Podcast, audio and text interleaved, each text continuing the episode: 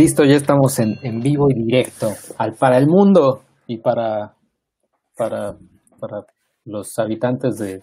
Si quieres saber qué sigue la oración para el mundo y... Y para los habitantes del plano terrenal y astral, a los ángeles del mundo. Este, ¿cómo están? Ah, espero que estoy bien peinado. Bienvenidos al podcast de Cine Premier número dos, 241. ¿Es 241? Sí. Siento que sí. Espero que me estén escuchando con mi micrófono bueno, que cuesta mucho trabajo configurar al parecer. Yo soy Iván Morales y en esta ocasión me acompañan un, dos cuadritos, ya casi se iba Arturo también. ¿Cómo se llaman ustedes? Eh, yo arroba checoche. Yo soy Arturo Magaña. Hola a todos, ¿cómo están? Estamos transmitiendo completamente en vivo este, en YouTube, en Twitch y en Periscope, que totalmente todavía existe. Ahí, ahí continúa Periscope. Ya no estamos en Facebook Live, eh, amigos, porque, pues porque nos gustó más YouTube y este software que encontró Sergio para transmitir eh, no transmite a Facebook Live pero nos permite hacer tres redes a la vez, entonces está padre. Igual eh, lo van a, van a, encontrar este video en el Facebook de Cine Premier. En cuanto terminemos esto, lo empezamos a subir allá. E igual hay que decir también que por hoy, por cuando, quizás cuando haya entrevistas, porque hoy hay entrevista, hay un, tenemos un, un invitado, pues no hay en Facebook, pero cuando nada más seamos los cuatro, los tres, etcétera, ahí sí podremos intentar en Facebook también al mismo tiempo. Ah, sí, cierto, se me olvidó decir eso. Lo que no hicimos, o no sé si lo, hice, lo hizo alguno de ustedes, posteamos en Facebook que se vengan a YouTube a vernos. No, pero lo puedo hacer en este momento si quieren. Lo puedes hacer, gracias, qué amable. Este, como decía Sergio, ahorita nos va a acompañar en unos momentos Luis Alberti, el protagonista de una película mexicana que todos los que hemos visto nos gustó mucho. Yo la vi en Morelia el año pasado, se llama Mano de Obra y está bien padre la película. Es, es este, bueno, que nos cuente él bien, bien de qué va, pero es básicamente la historia de un, de un chavo que es eh, albañil, que descubre que hay una casa en la que él estaba trabajando que quedó abandonada y pues dice, pues, ¿por qué no? Y se muda a vivir ahí, él y toda su, toda su familia. Y más adelante va a estar con nosotros Chachachán, Luis Miguel mismo, Diego Boneta va a estar aquí. Yo platiqué con él hace rato y este, con él y con Michelle Franco, que nos van a contar sobre. So, ay, se me fue el nombre de la, de la película. ¿Cómo se llama? Orden. Nuevo Orden, que lo acaban, de estar seleccionada, para, acaban de anunciar que está seleccionada en Venecia. Está también como parte de la selección oficial de Toronto. Entonces platiqué con ambos para que, pues, un poquito sus reacciones de qué se siente ir a Venecia. El año pasado ganó Joker, como seguramente todos recordarán, pero antes de esa ganó Roma y antes La forma del agua, así que llega con una gran expectativa de lo que hacen los mexicanos en Venecia. Y, y, ya, además de eso, que déjame ajustar tantito mi cámara, que siento que está rara. ¿Qué, este, ¿Qué han hecho? ¿Qué hicieron? ¿Cómo les fue en la semana? Sergio ya inició sus videos en solitario, que dijo yo quiero tener mi propia cosa para mí. Que fíjate que estaba pensando, ahorita te, te, dejo hablar, pero les voy a hacer un teaser, que vayan poniendo ahí en los comentarios a ver si a alguien le interesaría, porque estoy considerando, ustedes saben que yo soy muy tempranero y suelo estar despierto a horas en las que ustedes consideran inhumanas. Eh, estoy despierto usualmente cinco y media, seis, este, y no hay mucho que hacer esa hora. Hago ejercicio, veo la tele y ya me pongo a trabajar, pero estaba pensando que podía hacer un live a las 7 de la mañana, a ver si llega alguien. Pregúntales ahí, pregúntales. Yo les puedo preguntar, gracias, directamente. ¿Alguien está interesado en eso? ¿Es algo que alguien estaría dispuesto a hacer o voy a estar yo solito hablando a, a la nada? Puede ser un buen espacio de reflexión. ¿Cómo te ha ido a ti, Sergio, en tus transmisiones en solitario? Que reviviste clasificación pendiente, por lo menos el nombre, eso es bueno el nombre que, que, ya había estado primero en un blog, en el sitio, luego en un blog en YouTube, y ahorita es como, como, como parte, porque sigue, sigue estando en, el, en la lista de reproducción de YouTube en clasificación pendiente, ahí estoy subiendo todos los videos, porque estaba haciendo los lives el lunes y miércoles a las 8, y ese video se queda guardado y entonces pasa a, eh, pues a YouTube como tal, ¿no? Para que lo vean Pero está bien, le decía Arturo que estaba, que estaba cotorrón. Cotorrón. Cotorrón. Y pues, pues se pone, sobre todo para escuchar eh, lo que opina la gente como de temas en general, ¿no? Hablamos de asuntos fiscales, legales, ya sabes, todo, todo eso, ¿no? Das asesoría en vivo de, de, temas de propiedad intelectual. Propiedad intelectual. De cómo hacer tu, tu declaración de impuestos. Cómo hacer tu declaración de impuestos, homeopatía, astrología. Es como un. ¡Ah, caray! Es, hay de todo, ¿no? Hablamos de Alfredo Adame, de Carlos Trejo. Oye, ¿viste que salió? Esta, esta gente da un poco de vergüenza, pero salió Alfredo Adame en un canal eh, muy horrible que es Canal 6, que es Multimedios, y estaban platicando con él, ¿no? De no sé qué cosas. Y de pronto dice, pero tenemos en vivo a Carlos Trejo, ¿no? Y ponen un enlace con, con Carlos Trejo. Y ese güey empecé a decir una sarta de vulgaridades que ni a mí se me, se me ocurriría decir al aire. ¿Qué, qué onda con, con esto? No sé si tú lo viste, Checo, pero bueno, hasta yo me escandalicé de todo lo que le dijo a Alfredo Adame en su pelea esa que ya a nadie le importa. No, yo ¿Quién, estás, de, ¿Quién estaba diciendo las majaderías? No entendí. Carlos Trejo. Ah, ok.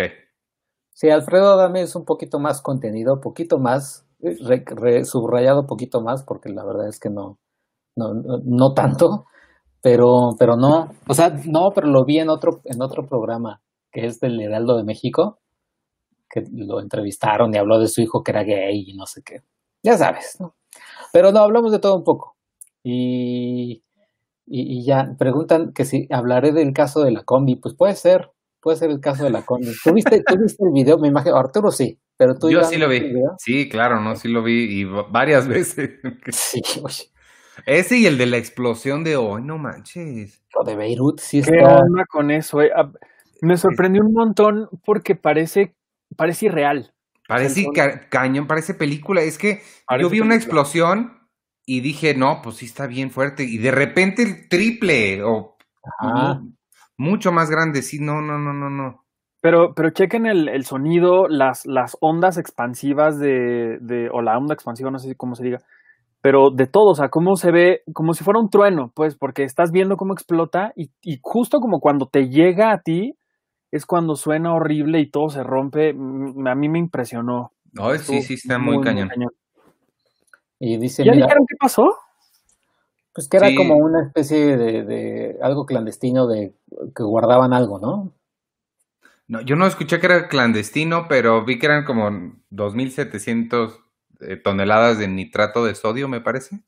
Sí, o sea que estaban guardadas, que pues igual que no debían estar como todos, todo junto. Eh, y pues que de ahí hubo como esas cosas. Porque bueno, evidentemente por, por la zona geográfica y la, la, ¿cómo me decían a mí en la facultad? La geografía política de ese lugar, pues podría pensarse que fue un atentado, ¿no? Porque sí estuvo demasiado... ¿En Líbano hay muchos problemas de terrorismo también? Pues hasta donde yo sé, sí. Órale. Oye, y dice Rodrigo Martínez López, tempranito con Iván, eso sí me interesa. Pensé, eh, estoy pensando en nombres, tempranito con Iván no se va a llamar, pero sí le estoy pensando en nombres. Uno que pensé, pero no sé si nadie más, además de Sergio y yo, vaya a entender si le pongo Brian Aver in the morning. Sí, algunos, no todos le van a entender. Este, no sé, no sé qué, qué, qué, qué nombre usar para eso. Este, pero Iván y su café. Dice no sé. Manuel Lozano, yo me levanto a las 6 de la mañana porque mi perro quiere ir al baño. Estaría encantado de ver un, un live a esa hora, Iván. Ahí está, pues por lo menos seremos tú y yo, este Manolo. Omar Bernabé dice, Jalo, lo que recomienda Iván me parece siempre interesante, saludos. Y, y dice, uff, gran homenaje a Alan Thatcher. No sé, no sé lo que te decir. Tempranito tiene mil años que salía en, en Azteca, estaba, estaba Alan Thatcher, estaba la que está ahora en un programa de cocina que se llama Masterchef, que no me acuerdo cómo se llama ella. No sé cómo saben tanto. Ay, ¿cómo se llama? Ah, Annette Michel. Annette, Michel. Y creo que salía el, el, el, asqueroso este de Daniel Bisoño. Mm. También. ¿Por qué asqueroso? Ay, porque es horrible. Es una persona horrible y, dice cosas espantosas. Dijo una vez que, dijo una vez que, que, estaría de acuerdo en atropellar a ciclistas. Pues, ah, Ajá, como que se metieran, si se metían los, bueno, sea, dice, si se mete un ciclista a una parte donde coche, donde hay un coche o algo así, pues estaría bien que los atropelláramos, una cosa así. O sea, algo bárbaro también. Sí, está horrible. él, es el que agarraron a trancazos, no sé dónde. No, ese es Fabián Lavalle. Ese es Fabiruchis. No, pero aparte Daniel Bisoño dijo que este Jorge Antonio Guerrero, el, cuando justo estaba todo lo de Roma, Jorge Antonio salió en una nota diciendo que no le querían dar la visa. Y Bisoño dijo muy atinadamente, pues claro, con esa cara de asaltacoches, pues quién se la va a querer, quién le va a querer dar la visa a él. Chale. y así podremos hablar seis horas de las cosas tan horribles de Daniel Bisoño. Oye, ¿este es el encuadre que tenemos ahora? No, lo puedo poner acá así o así como lo quieren. No, nada más dime para ajustarme porque estaba yo como muy de lado. Pues, es que, luego, pues es que luego ya cuando llega cuando llega Penny, por ejemplo, tengamos el limitado, pues ya va a ser ah, ya va a ser este porque el otro ya sería como de, Sí, ya muy muy estrecho. Oye, Arthur, ¿qué es ese cuadro que tienes? No, nunca había visto ese cuadro de ¿Es, ¿Es la roca? No es la roca. ¿Tienes atrás Capitán Phillips? Ah, sí, es Capitán Phillips. ¿Por qué tienes el marcado a Capitán Phillips? Y abajo está mi hermana y al lado mi novia. No, el Capitán Phillips. Ah, esperen, porque qué tal que se me cae todo aquí la escenografía. parecía que estaba más lejos. Mira la profundidad de campo, cómo es engañosa. Lo regaló Checo. ¡Wow! ¿Está firmado por, por Tom Hanks o, los dos? Por Tom Hanks. No, me lo firmó Checo. Sí. Está firmado por Tom Hanks. Y, por... y por el Capitán Phillips, el verdadero. ¿Ah, sí? Sí, según yo. ¿Sí? Ah, Paul Greengrass? Pensé que Paul Greengrass. No, no se llama, no es, ahí dice como Bob, ¿no? O algo así. Dice... Bob, el enmarcador, el que enmarca los algo así, algo así dice, pero... Ajá, dudo que diga ahí Paul, Greengrass como apretado, ¿no? Happy Birthday, ¿qué dice Bob? Sabe? Ah, es como Bob. Dice Bob el de los marcos de confianza. El, el constructor. Ay, qué buena onda. Y me lo regaló Checo hace un montón y, y pues ahí lo tengo colgado porque pues a mí este señor me cae muy bien. Qué bueno. Y ya. Oye, antes de que ya, la foto de mi hermana también. ¿Qué? Si quieren también les puedo enseñar la foto. ¿Ya se fue? No, ya lo saqué, pero ya, otra vez. Oye, antes de que llegue este Luis Alberti, les cuento rápido. estoy, empecé, no, no lo pude terminar porque empezó el día, pero empecé a ver el documental, medio documental, medio show de, los Beastie Boys. ¿Cómo, ¿Cómo se llama? The Beastie Boys Story, creo que se llama. Beastie Boys Story, que está en Apple, Apple TV. Está bien bueno, porque además em, tenía el volumen bastante altito y cuando empieza la música sí está bien padre tocar esa música en, con el volumen alto. Este, era muy temprano, entonces lo siento por mis vecinos si lo escucharon, pero, pero está bien padre. Eh, me quedé como a la mitad, yo creo. Está, eh, me gustó mucho que es, o sea, lo, que ya nos habías contado, ¿no, Sergio? Es una presentación en vivo de, de, de los dos este, Beastie Boys que, que aún siguen con vida. Y, y ya, y, están pasando clips y todo, pero ellos lo hacen muy bien. Están como que se sueltan muy, muy padre en el escenario a platicar y interactúan mucho con Spike Jones, que está dirigiendo todo el show. No sé si las equivocaciones que tienen son reales o no, pero si, si son planeadas, están muy bien, sí parecen muy orgánicas, muy naturales. Me está, me está gustando mucho y no sabía que había, que antes los Beastie Boys eran cuatro y uno de ellos era una chica. Ajá, sí. Y luego la corrieron. Como que descubres cosas interesantes ahí de... Sí, y me, gustó, me gustó mucho que cuando dice que la corrieron, o sea, hay dos momentos en los que uno de los dos, no me acuerdo cuál, se pone como muy honesto o se siente muy honesto, muy reflexivo sobre letras que han tenido que son pues, ofensivas y que de plano dicen no sé qué estábamos pensando en esa época y le pide disculpas a la chava por haberla sacado. Eso estuvo, está, está, está muy bonito. Sí, no, la falta, te falta, o sea, creo que ya lo que viene es todavía más personal por parte de los Beastie, sobre todo cómo ellos descubren este a raíz de, Adam Yauch, que, o sea, pues como que igual, como que van madurando todos juntos a la vez. Y está bien bonito, y sobre todo pues, también cuando cuentan de la muerte de él, también se pone, se pone emotivo. Y acaba, es, es muy lindo. Creo que, o sea, creo que mi, en mi, en mi Letterboxd está como el top uno de lo mejor que he visto del 2020. ¿Yo cuál fue la mejor que vi en el 2020? La No, pues- tenía, pero yo no me acuerdo cuál. Sigue siendo 2020. Tú, bueno, Arturo, sí. tienes, tienes tu top, o sea, tienes la uno, o sea, ¿cuál es tu número uno ahorita? No tengo idea. No sé. Ni siquiera, es que tomando en cuenta que este año ni siquiera se siente ya como 2020, como que ya estamos en el limbo. No sé, tendría que, es una muy buena pregunta, tendría que pensarlo, pero Ah, bueno, ya no estoy aquí, es 2020, ¿no? Pues esa. También, eso sí. ajá, Oye, rápidamente, una pregunta de Víctor Manuel Ruiz Montiel. Si me suscribo a Cine Premier, ¿me podría llegar la revista por iPad? Eh, sí, más o menos, o sea, sí, sí. no es una aplicación aparte, que es buen momento para decirlo. Hay una aplicación en la tienda de Android y de, ¿cómo se llama? En Apple, que dice Cine Premier. Esa aplicación, amigos, no es nuestra. La desarrolló Maxter. Nosotros hace muchos años contrataron, contrataron en la empresa a esta otra empresa que se llama Maxter, que hacen eh, ediciones digitales. Esa empresa se dedicó a sacar aplicaciones de cada uno de los títulos que llevaban. Entonces, si buscan en las tiendas de aplicaciones, van a ver una cosa que dice Cine Premier, pero no es nuestra y por lo tanto no está actualizada. No, entonces ahí no, no, no le hagan caso. Eh, en algún momento tendremos una aplicación nuestra, yo espero, eh, pero por lo pronto no hay. Si te suscribes a la revista de forma digital, sí la puedes ver digital, no solo en iPad, sino en cualquier dispositivo. Eh, es una plataforma muy bonita que se llama Mac21 y que desarrollamos internamente y, este, y ahí, ahí la puedes ver. La puedes descargar y leerla sin conexión a internet y, y ya, pero sí en, en iPad y en, y en donde sea. Oye, y otra pregunta rápido de, así de suscripción. Muchachos Cine Premiers, tengo una pregunta suscri- suscriptiva. Si me suscribo a la revista cuando saquen un número con dos portadas, ¿me llegan las dos o solo una? Y si es solo una, ¿la puedo escoger? Solo te llega una y no, por, lo, por el momento no puedes escogerla.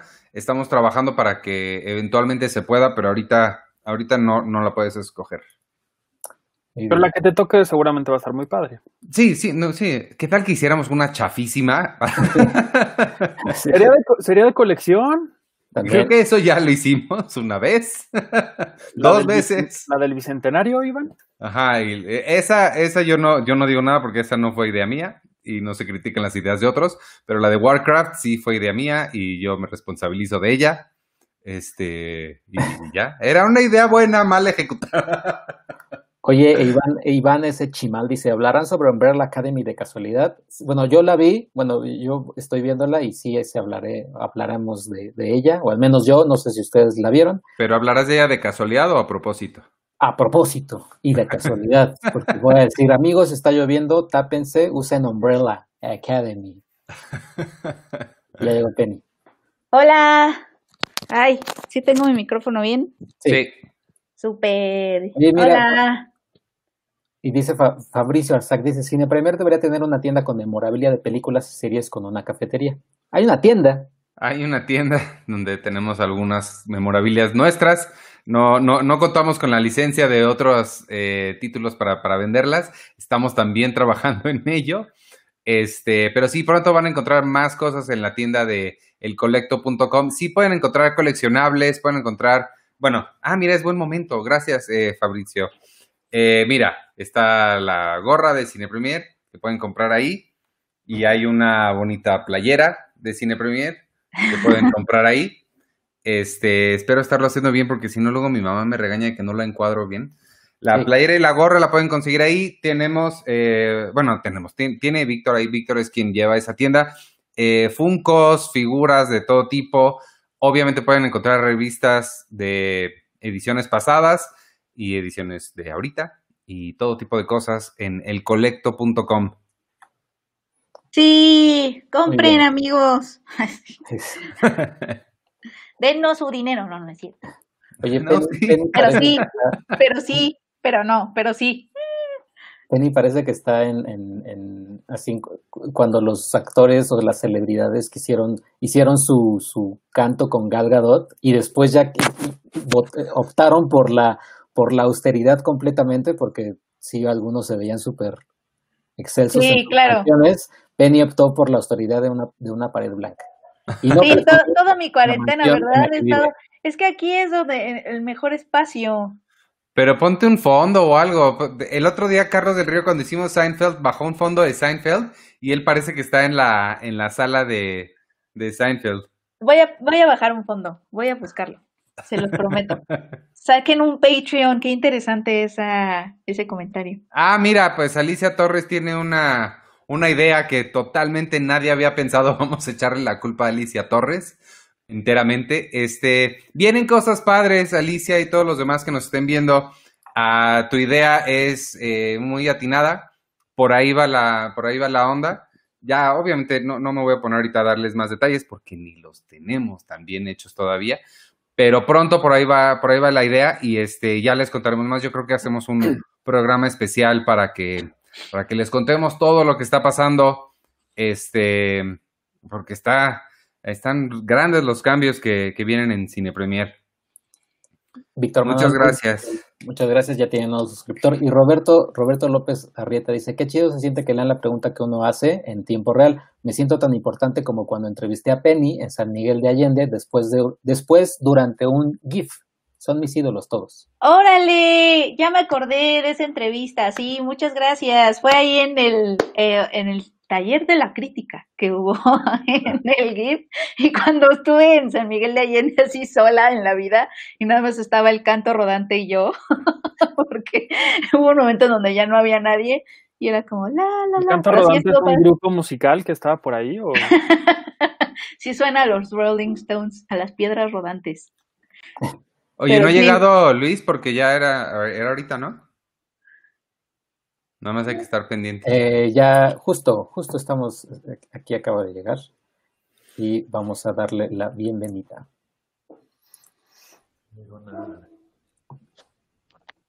¿Hay forma de ponerlo a él así siempre en la vida? En...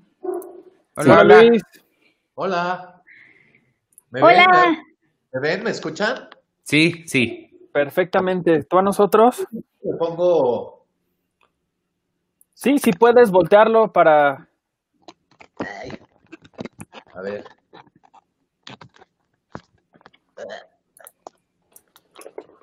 A ver. Ay. Ahí. Ahí estoy, ¿no? Perfecto. Ay. A ver. Ahí te vemos muy bien. Ay, pero ahora yo no los veo. A ver. Está. Ahora Problemas los técnicos. A ver si, a ver si, Ya, a ver, ahí ya. Ya, ya le bajé y están ustedes como en unos cuadritos chiquitos. Eso. Sí. Sí, Órale, listo. Hola. Hola Luis, ¿cómo estás? Muchas gracias por estar aquí. ¿Eh? Muchas gracias por estar aquí. No, al contrario, gracias por invitarme. ¿Cómo han estado? Bien, gracias. ¿Desde dónde te conectas? ¿Cómo que ¿Dónde desde dónde? Desde tu casa, tal cual. Aquí Sí. en la ciudad. Sí, aquí estoy en la casa, sí. Muy bien. Oye, Luis, nosotros te queríamos eh, el día de nuestra transmisión especial de los nominados al, al Ariel Sí. para celebrar contigo, pero, pero bueno, creo que estos, estos, esta celebración va a ser más especial porque ahora sí vamos a tener un poquito más de tiempo para platicar contigo de una película que sorprendió un montón cuando la vimos en Morelia, que a mí me hubiera encantado ver mucho más en, en- los nominados a- al Ariel, pero por fortuna estás tú ahí. ¿Cómo te sientes de este reconocimiento, esta nominación? Pues estoy feliz, ya sabes, ¿no? Cómo es cuando tienes este tipo de, de palmadita en el hombro, pues es un honor, ¿no? Es una suerte y es una bendición, sobre todo en este momento, ¿no? En las circunstancias que estamos pasando. El hecho de que se, que se vayan a hacer los premios, que, ¿sabes? Que se esté haciendo esta lucha por, pues por seguir adelante, ¿no? Con, con nuestro cine mexicano y, anunciarlo y festejarlo, pues es una bendición, ¿no? Ya hay que, hay que agradecerlo muchísimo y pues tener fe, ¿no? En que las cosas van a salir bien. Y aparte una película durísima, ¿no? Porque mano de obra, y como te decía, llamó mucho la atención en, en, en Morelia. Es un tema profundamente actual, ¿no? En donde pues uno podría hablar horas y horas sobre las víctimas, los victimarios, las injusticias, eh, las desigualdades en este país. ¿Cómo te sientes tú de ser, parte de una historia también tan, tan cruda, tan dolorosa y también que sigue siendo tan actual, no? Profundamente actual, ¿no? Yo, pues, mira, eh, pues sí, ¿no? Siempre, siempre me preguntan esto. Yo he sido muy afortunado de desarrollarme en este tipo de películas y haciendo este tipo de papeles, ¿no?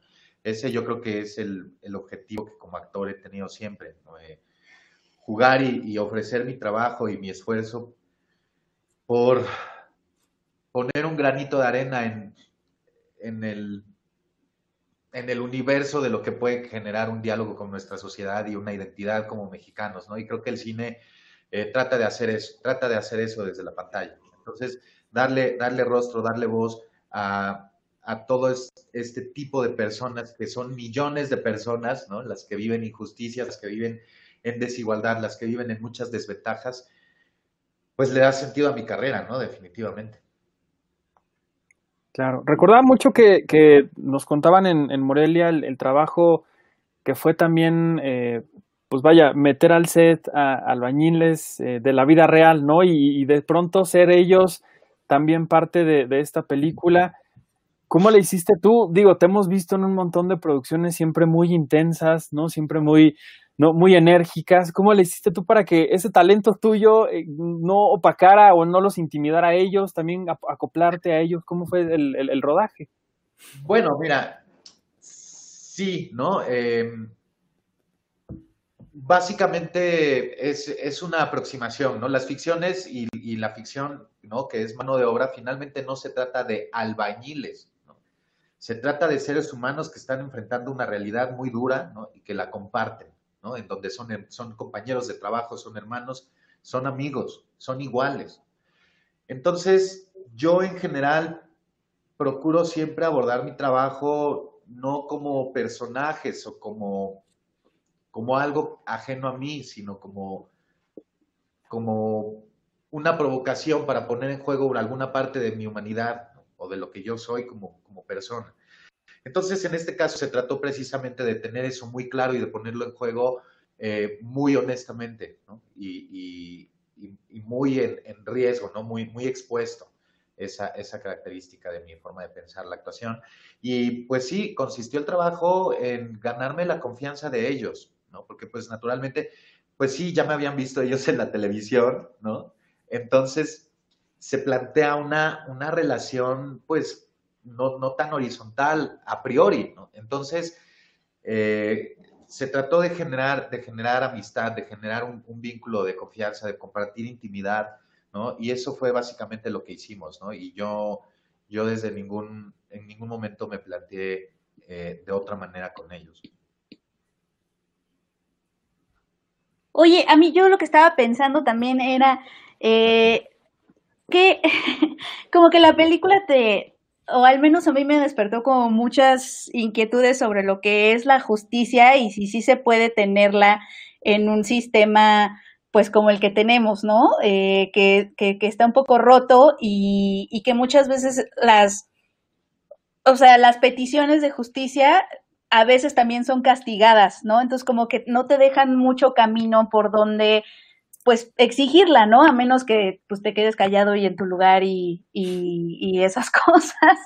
Este, ¿a ti te despertó también estas como inquietudes o, o, de qué es la justicia? ¿Qué es la justicia, Luis Alberti? Perdónanos, no te, no te, no te, invitamos acá al podcast. Una pregunta sencilla.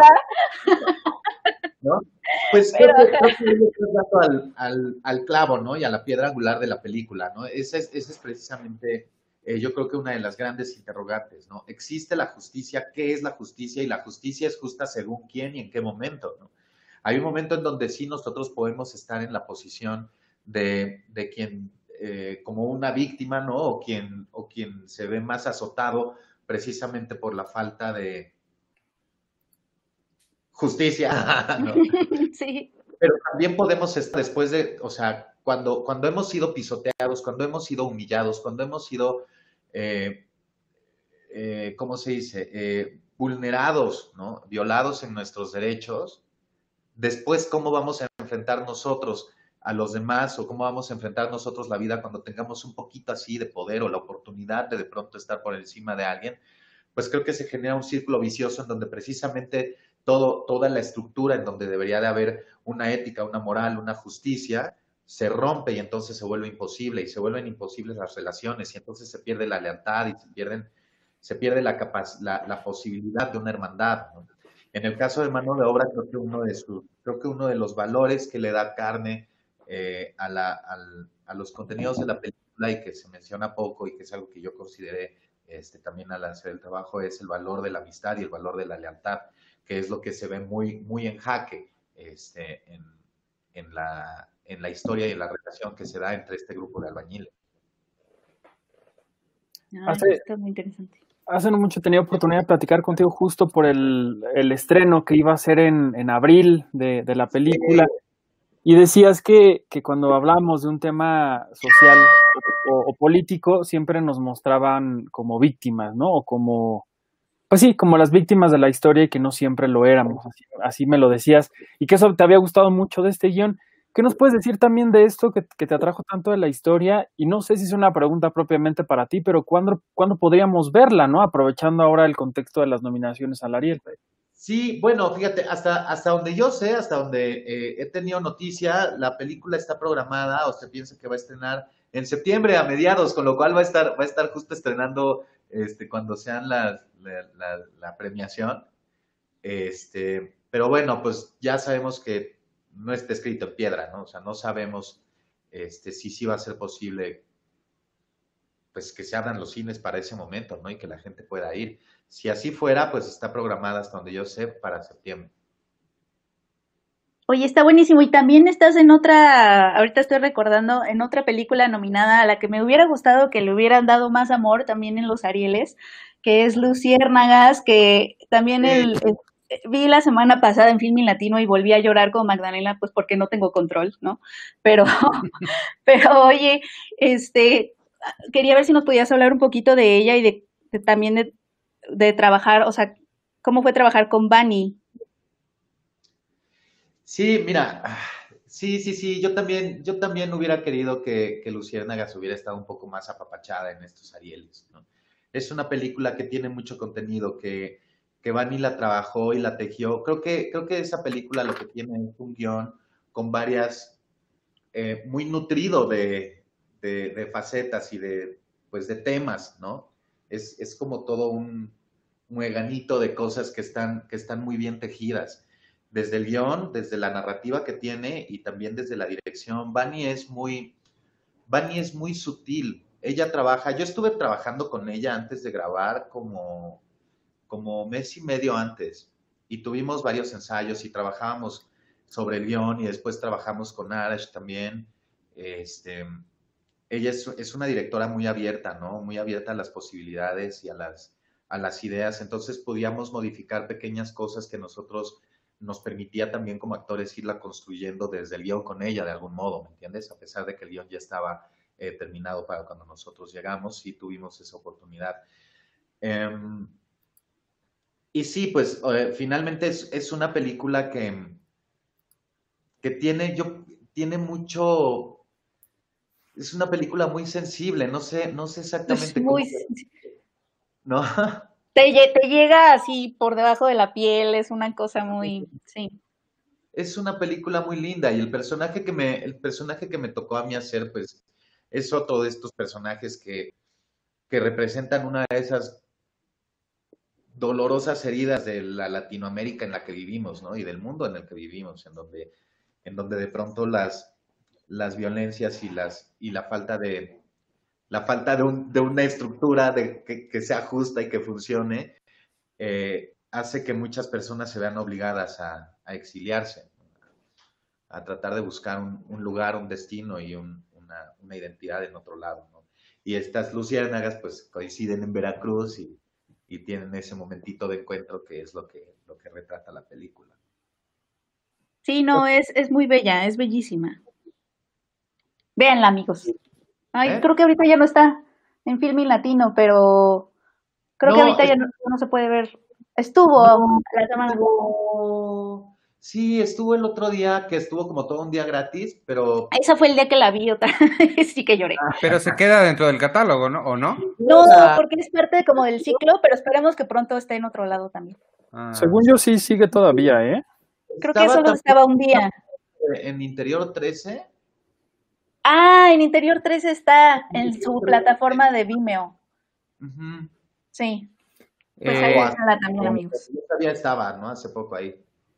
No creo Sí. que. Justo Iván S. Chimal nos dice, no he podido ver mano de obra, la espero con ansia, pero vi a Luis Alberti en Luciérnagas y me encantó su actuación.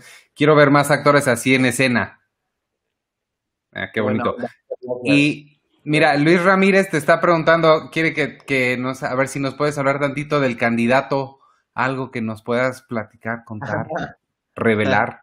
El candidato- bueno, es- esta serie de Amazon que creo que es como la gran apuesta eh, mexicana, producción mexicana que, que, este, pues, de este año, digamos, que estrenó este año. La grabamos hace como año y medio, pero es un, es un guion bastante padre, es una, es una serie, pues se trata, la, la temática está sobre la política y, el crimen organizado.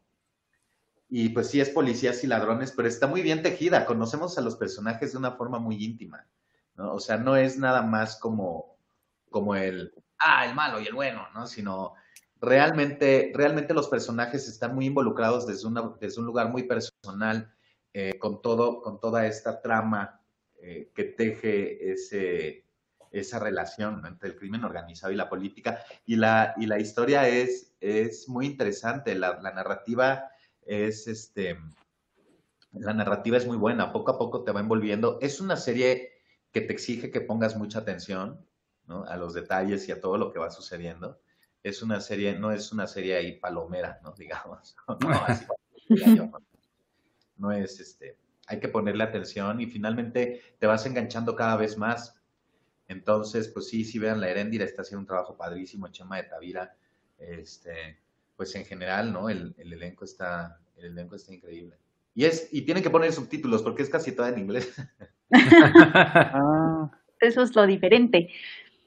Oye, había visto que, que también formas parte de Te llevo conmigo, esta película que, que me parece que iba a estar en, en el Festival de Tribeca o no recuerdo cuál, eh, ahora a, a pesar, y digo, iba a estar, pero pues bueno, por la, pane- la pandemia ya no estuvo, pero en Sundance fue muy premiada. ¿Qué nos puedes decir de ella también? Ah, y esa es, es otra, esa es otra. Es una, es una película que narra una historia muy bonita de un par de, un par de migrantes mexicanos que están en Estados Unidos desde hace tiempo y se ven en este momento en la, en la disyuntiva de, de, pues uno de ellos quiere regresar y el, pero ya tiene una vida hecha allá. Entonces están en esa disyuntiva de separarse o, o qué va a pasar, ¿no? Em, es una, es una ficción documental, ¿no? O sea, estos, estos personajes realmente existen. Yo no la he visto. Eh, he recibido comentarios de que está padrísima, de que realmente es una, o sea, le ha ido, le ha ido muy bien, ¿no? Como dices, en Sundance le fue súper bien, que creo, que creo que fue Sundance la, la premier premier. No me acuerdo, creo que sí, fue Sundance. Sí. Sí, en Sundance fue, fue el primer lugar donde estuvo y no, digo que no me acuerdo si era Tribeca el otro. No, ¿Eh? No me acuerdo si era Tribeca el otro festival. Ahorita Creo que sí. Sí, sí, sí. Y va a venir a México, ¿no? Ahora viene a, no sé si va a venir a Morelia. O... Esperemos. Ojalá. Sí, sí, sí, sí, sí, va a venir a México. Y yo en ese, en esa película yo soy, yo soy la cucusa. La cucusa es, es este, pues, eh, es, es un personaje de Puebla. Es un travesti que, que da show en un, en un lugar que se llama Blancos, creo, desde hace como 35 años. Ahorita ya se está retirando o ya, o ya se retiró hace un par de años. Pero era un personaje muy emblemático que aparece ahí este, que es amigo de los, de los protagonistas y eso. Entonces, fue muy entretenida y también es, creo que tiene, eh, Heidi, Heidi, Heidi lo hizo con, con mucho amor a, a los migrantes y a los mexicanos y, ¿sabes? Y habla de discriminación y habla de amor y es muy linda. Yo ya tengo muchas ganas de verla. Nosotros también. Oye, pero entonces han sido unos años súper movidos para ti, ¿no? Estos dos últimos, tres, más o menos. Sí, sí, sí, sí, los dos, los, sí, los dos últimos años, eh, pues he tenido, he tenido mucha suerte, ¿no? que tener mucha suerte. Definitivamente, a mí me han preguntado varias veces que, pues, a qué se debe, ¿no? Que, que uno pueda tener, este, pues, una, una constancia, ¿no? De, trabajo. Y yo, pues, definitivamente pienso que, que es suerte, ¿no? O sea, por un, por un lado, si es un trabajo y hay una dedicación y, pues, es, es fruto de, de muchos años de trabajo, pero por otro lado también es, es, es mucha suerte, ¿no? Tener, contar con la confianza de, de directores, de productores, ¿no? Que, que, me inviten a hacer. Y luego personajes tan bonitos, pues es una suerte. Yo me siento profundamente honrado. Oye Luis, eh, también me gustaría preguntarte algo que, que ocurrió justo cuando, cuando platicamos de, mano de obra. Se había dado la noticia de la muerte de un par de extras en una producción de, Televisa. Ahora con todo lo de la pandemia, pues también se ha dado mucho por ahí, pues algunos comentarios de gente de producción sobre todo, de, del área de, los, de técnicos y manuales, que, pues también han expresado un poco sus preocupaciones y lo poco protegidos que pueden llegar a estar cuando regresemos a, trabajar a los sets, ¿no? Eh, ¿Qué opinas tú también de, cómo se trata a los, pues a la gente que está detrás de las cámaras, incluso a los actores eh, en una filmación? ¿Será que a veces no se les protege como debería para, para hacer cierto tipo de historia, cierto tipo de producciones? Pues sí, total y absolutamente. ¿no? Ay. tu sonrisita de qué bueno que vine, ¿eh? Perdón, perdón. Pues, ese, es, ese es un temaza, ¿no? Es, tú sabes, bueno, todos, una, una producción, un crew es es un animal vivo y muy complejo, ¿no? Manejarlo y realmente eh, tener todos los pelos de la burra en la mano para que, para que todo sea 100% seguro para todos todo el tiempo, creo que es algo sumamente complicado. Y que sí en ocasiones se llega a descuidar, ¿no? no se respetan de pronto los protocolos, las medidas de seguridad que se necesitan para hacer cierto tipo de escenas. Eh, y también hay, un, hay mucho de discriminación de pronto en las, en las producciones, ¿no? En donde no se trata de la misma manera a un actor o a una actriz, este, porque es este, muy famoso, ¿no? Y, o lo que sea, que a alguien que está empezando, que no tiene esa trayectoria, ese nombre, ¿no? Y se, y se llegan a cometer llegan a suceder accidentes como el que estás mencionando precisamente, ¿no? Y eso después de todo es una responsabilidad tanto de la producción como del, de la dirección, como de ellos mismos, por otro lado también. Finalmente, finalmente la integridad y la seguridad de, de, uno es en el último de los, ¿no? en el primero y en el último de los, de los lugares es, es de uno mismo, ¿no? Sin embargo, cuando uno es actor y cuando uno se ve pues retado a hacer tal cosa, no, mira, vas a pasar por aquí, le vas a hacer así, ¿no? No es tan fácil de pronto decir, ah, este, oye, pero hoy, no, porque entonces ya te tachan, ¿no? O sea, hay, sí existe eso, ¿no? hay una cierta cuestión eh, en ese sentido. Y después el crew, pues tampoco está eh, protegido, no necesariamente hay un sindicato. En, cada, para cada departamento, ¿no? Este, entonces, ahora con las dificultades que se están presentando, vamos a ver, vamos a ver ahora, pues creo que las cosas se van a poner más delicadas y creo que tenemos que ser todos muy conscientes y muy sensibles a ello todo, sí. todo un tema que, que, sí dará mucho, mucho de qué hablar. Te preguntaba esto. Sí, sí, sí, te preguntaba esto, digo, la gente seguramente no lo sabe, pero en mano de obra ocurre algo así, ¿no? Uno de los personajes que es un que es un albañil fallece en, en una construcción y bueno, eso es lo que desencadena toda la historia, por eso te preguntaba a ti sobre esto, no porque yo quisiera preguntarte así de, eh, de la nada, pero bueno, sí. otra cosa que, que te es quería... La justicia? Ajá, no un, una plática ligera aquí con, con Luis no, Alberto. No nos dejes de hablar, Luis, por favor. Oye, Luis, ¿pero qué viene para ti? ¿Qué, qué más, aparte de, de, lo que podemos ver eh, pues, pues pronto en, en, las plataformas? Digo, el candidato ya está, pero otra cosa que tengas por ahí en puerta que podamos ver.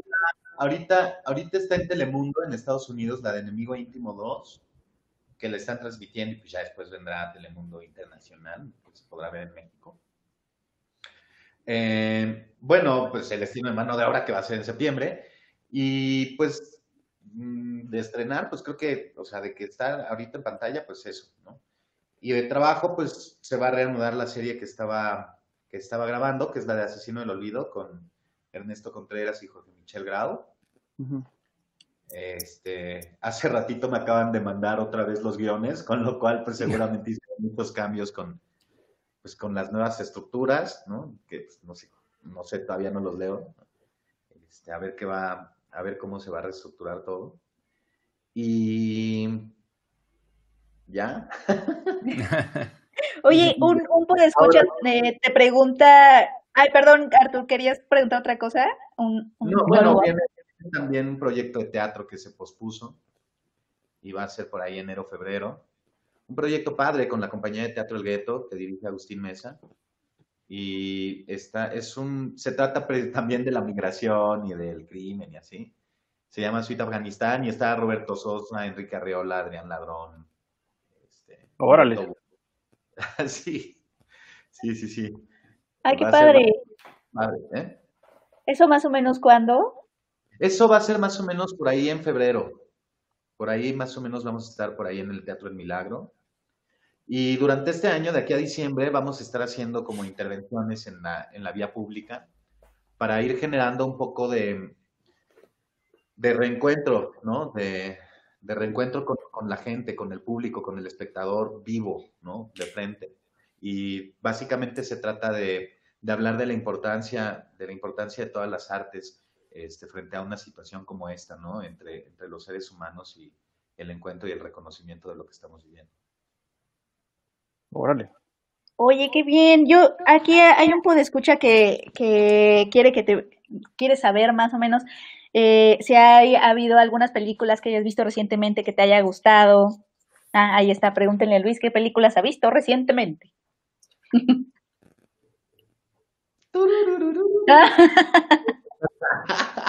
ahorita, ahorita la última que vi fue la de, la de Esto no es Berlín, no la había visto. Uf, está bien bueno, ¿no? Me gustó mucho. Me gustó mucho y me dio, me dio mucha alegría ver, de pronto empezar, o sea, ya empezar a ver este tipo de cine en México, ¿sabes? O sea, con esta temática, con este corte, este tipo de narrativa, me parece que es increíble, ¿no? Yo estoy, yo estoy muy contento con, con el cine que creo que se está, que se está viendo este año, ¿no? En, en México, lo que, pues, lo que, lo que hemos hecho. Ujú. Oye, y rápidamente, de la serie con, con Ernesto y Jorge Michel, ¿qué, ¿qué nos puedes contar? Digo, sé que está muy, muy, muy en desarrollo todavía y ha habido cambios, pero algo que nos puedas decir. Pues estábamos a la mitad, ¿no? Es asesino del olvido, se trata de un asesino serial, como un asesino serial que tiene Alzheimer. entonces- Entonces Estamos Guau. haciendo investigación, estamos buscando al, al asesino. ¿Y ¿Quién te acompaña en, en- en la serie? Está padrísimo, es- está Paulina Gaitán, Armando Hernández, está, estamos juntos, Armando Hernández y yo somos compañeros. Eh, Ari Brickman, está Giovanna Zacarías, Dolores Heredia, Dam- Damián Alcázar, eh, ellos. Suena súper bien. es. ¿Quién no ¿Y no hay un, no hay, un- no, no hay un, una fecha de regreso al set todavía? Sí, sí, sí, sí, te digo, me acaban de, de mandar eh, como el nuevo tratamiento de los guiones. Ajá, Hasta yo estoy avisado, regresamos por ahí el primero de septiembre. en septiembre. Sí, Ah, la, ah, va a haber varias producciones que van a regresar en septiembre, ¿verdad? Hemos estado escuchando. Sí, sí. Sí. casi. No, pues entonces ya, ya te falta poco para regresar al set, Luis. Falta poco y- y- porque perdí peso, o sea, sí cambió un poco mi imagen. Qué locura. Fíjate, eso también, eso también es algo muy importante, ¿no? Cómo, cómo la gente ha cambiado en esta pandemia, no va a ser la misma. Imagínense ser la misma persona cuadro, va a ser un rollo. Sí. Pues hasta la serie cambió también. Pues A lo mejor sí, también bajó de peso en locaciones y así. ¿eh? A lo mejor también la serie bajó de peso en locaciones y así. Sí, sí, no, qué horror. Sí, pues sí, o sea, yo traía, traía como, como mucho cuerpo y así, pero pues no, no, no lo puedo. También es que yo tengo un metabolismo y una, una genética, tiendo, tiendo a adelgazar muchísimo, con, con mucha facilidad. Para mí es muy, muy difícil hacer cuerpo. Entonces, al no estar así, de la misma manera, porque no hay gimnasio y así, pues ya no puedo comer de la misma manera y entonces luego, luego empiezo a bajar y empiezo a perder fuerza y ya no puedo entrenar y eh, se me vuelve ahí. Qué afortunado tú. A mí me pasa, pero al revés. sí, Sí. era lo que estaba pensando. Yo, yo me hice cachetona. O sea, sí, está, está padre tener un gran metabolismo. Sí, Oye, Luis, pues así, pero pues sí, no, a mí me, a mí me pasa al revés. Yo, Sí, yo a, a, sí, a bajar y demás. a bajar. Todavía tienes un mes. Pues sí, más así, ¿no? Pues ya, ¿no? Pues Luis, muchísimas gracias por, por haber estado aquí. Qué gusto de verdad tenerte por acá. Eh, a mí, la verdad es que siempre, siempre me ha gustado muchísimo tu trabajo. Mi favorito, además de mano de obra, ha sido tu personaje en Carmín Tropical. Entonces, que por cierto está por ahí también en, en Filming Latino. Entonces, vean, vean el trabajo de Luis en todos lados. Te seguiremos muy al pendiente de todo lo que hagas y ojalá que pronto mano de obra esté, esté en los cines. Mientras, pues muchas gracias por estar por acá. Gracias por acompañarnos. Gracias, Luis. Muchas gracias. Gracias a todos por acompañarnos. Un saludo. Y muchas Gracias. felicidades. Muchas gracias. Felicidades. Ahí seguimos. Sí, Gracias. Pues ahí está Luis Alberti nominado a Mejor Actor por Mano de Obra, que, que sí fue una de las grandes sorpresas de, de Morelia. Este último Morelia estuvo lleno de un montón de cosas. Una de ellas fue Mano de Obra. sí, qué cosa, sí. Mano de obra que fue, pues, ah, no, gan- la ganadora fue Ya no estoy aquí, pero Luis Alberti sí se llevó el premio de mejor actor. Exacto, se llevó el premio Mejor Fueron esas tres, ¿no? Eh, mano de obra, ya no estoy aquí y esto no es Berlín, las, las, las buenas. las- Sí. Y, y es, o sea, fue un Morelia súper fuerte, ¿no? Sí, Ah, Luciérnagas, no, Luciérnagas fue del año anterior, donde, donde había como muchas directoras. Pero este Morelia pasado sí, fue- sí estuvo muy fuerte, porque estuvo Ya no estoy aquí, Mano de Obra, Sanctorum. Que por cierto, Sanctorum sí se va a estrenar en Cinepolis Click. ¿Dónde lo vi? no, va a estar en el Festival de, More- de Monterrey. Ah, sí, va a estar en el Festival de Monterrey. ¿Ve? Sí, sí, ¿Escuchan sí. un eco o soy yo? Viene a dar batalla. Yo escucho el eco. Sí, hay un eco raro. No es un eco, es Penny. No le Soy- digan así. Sí. Oigan. Oye, el que sí va a estar también ahí en, en línea y que sí es una cosa brutal es el documental del Guardián de la Memoria. Que no sé Oye, lo viste. Penny. No lo he visto, pero ¿dónde lo vamos, a- dónde lo podemos ver? Eh, esta semana se estrena, digo, perdón, arranca el Festival Documenta, que es un festival que ha estado dedicado mucho al, al documental. Pronto por ahí les pasaremos como lo imperdible de, de este año, porque así como otros festivales, pues todos gratis y en línea. Hoy, por cierto, empieza la Semana de Cine Alemán, que por ahí también en el sitio pueden encontrar como una lista de lo, de lo imperdible. Sí. Pero Documenta va a arrancar con El Guardián de la Memoria, Ay, lo voy a ver. que si ustedes vieron, por ejemplo, Tempestad o La Libertad del Diablo, que son quizá de los dos mejores documentales que hablan sobre el dolor y, y lo horrible que ha sido la guerra contra el narco en México, bueno, El Guardián de la Memoria es, es, es, mu- es muy parecido a, a ellos y, y está, está cabrón todo lo que, lo que retrata y la forma en la que lo hace. Órale, qué bueno que nos dices, porque sí, sí lo he querido ver. Entonces va a inaugurar Documenta. Sí, no sé Ay, si en Hay dos como días. muchas cosas ahorita, ¿no? Bueno, yo ya siento que hay como 1300 cosas, pero también me pasa, no sé si les pasa, que ya no quiero que se vayan, o sea, o sea, ya no quiero que cuando regresemos o, o a la normalidad, si es que lo logramos a las salas y todo, que se quiten estas, pro, estas, que obviamente muchas de ellas, pues son nada más personas queriendo apoyar y colaborar, ¿no? O sea, no, a lo mejor muchas no son sostenibles a largo plazo y muchas se han hecho nada más como para poner catálogo durante este tiempo para apoyar y, colaborar y todo. O sea, iniciativas como de amigos. Este, pero sí me gustaría que se mantuviera así. Yo no sé, no entiendo bien a qué te refieres. Pues es que todo lo, por ejemplo, ahorita hay muchísimo contenido que puedes ver. Está Filming Latino, tiene ahorita muchísimas cosas, ciclos, tiene proyecciones que duran una semana, o sea, como que hay ah, mucha, disponible, ya, sí. sí, mucha disponibilidad de títulos. También Morelia, que sigue con su ciclo de, de Morelia en línea, que ya, anunció otras tres películas para agosto, para la- esta semana de agosto. Es- viene Documenta, eh, estuvo ambulante. Hay, como muchas cosas, muchas cosas, además de las plataformas que ya habíamos platicado de las distribuidoras y todo. Sí. Este, Y, a- aniversarios, eso de los olvidados, o sea, como que el suavecito, o sea, como que sí, sí siento que he disfrutado mucho eh, eh, otro tipo de cine que, que no siempre está disponible. Y eh, eso, y, y, y sí, y otro tipo de cine que es o sea, el cine del, del otro del que estás hablando. Hoy anunciaron que Disney Plus ya tiene fecha. Sé que no es nada que ver con lo que estás hablando. No, bueno, pero también va a ser, o sea, ¿sabes? O sea, otra plataforma que voy a tener que pagar porque pues sí la voy a pagar. Bueno, ya... te estaba mencionando Arturo, que no me acuerdo, ah, eh, bueno, primero Iván y luego Arturo, eh, de, del documental de Beastie Boys en Apple TV, y cuando mencionó Apple TV dije, órale, o sea, sí, eh, creo que esa es una de las plataformas que va a verse afectada, entre comillas, en México cuando entre Disney Plus. O sea, porque ahorita se están peleando. Ahorita Netflix, pues los que tienen Netflix, pues no, no la van a cancelar.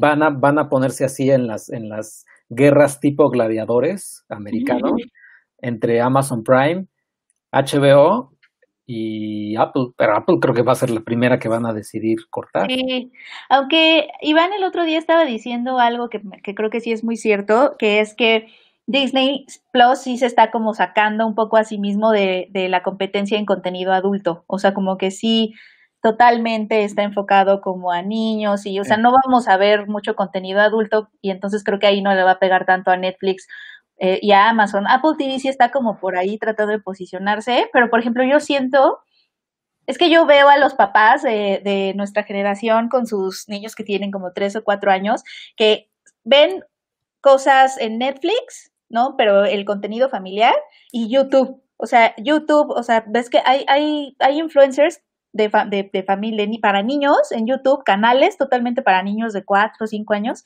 y las familias consumen un montón YouTube, o sea, hay personajes que al menos mi sobrino me habla de ellos y yo, ¿eso qué es?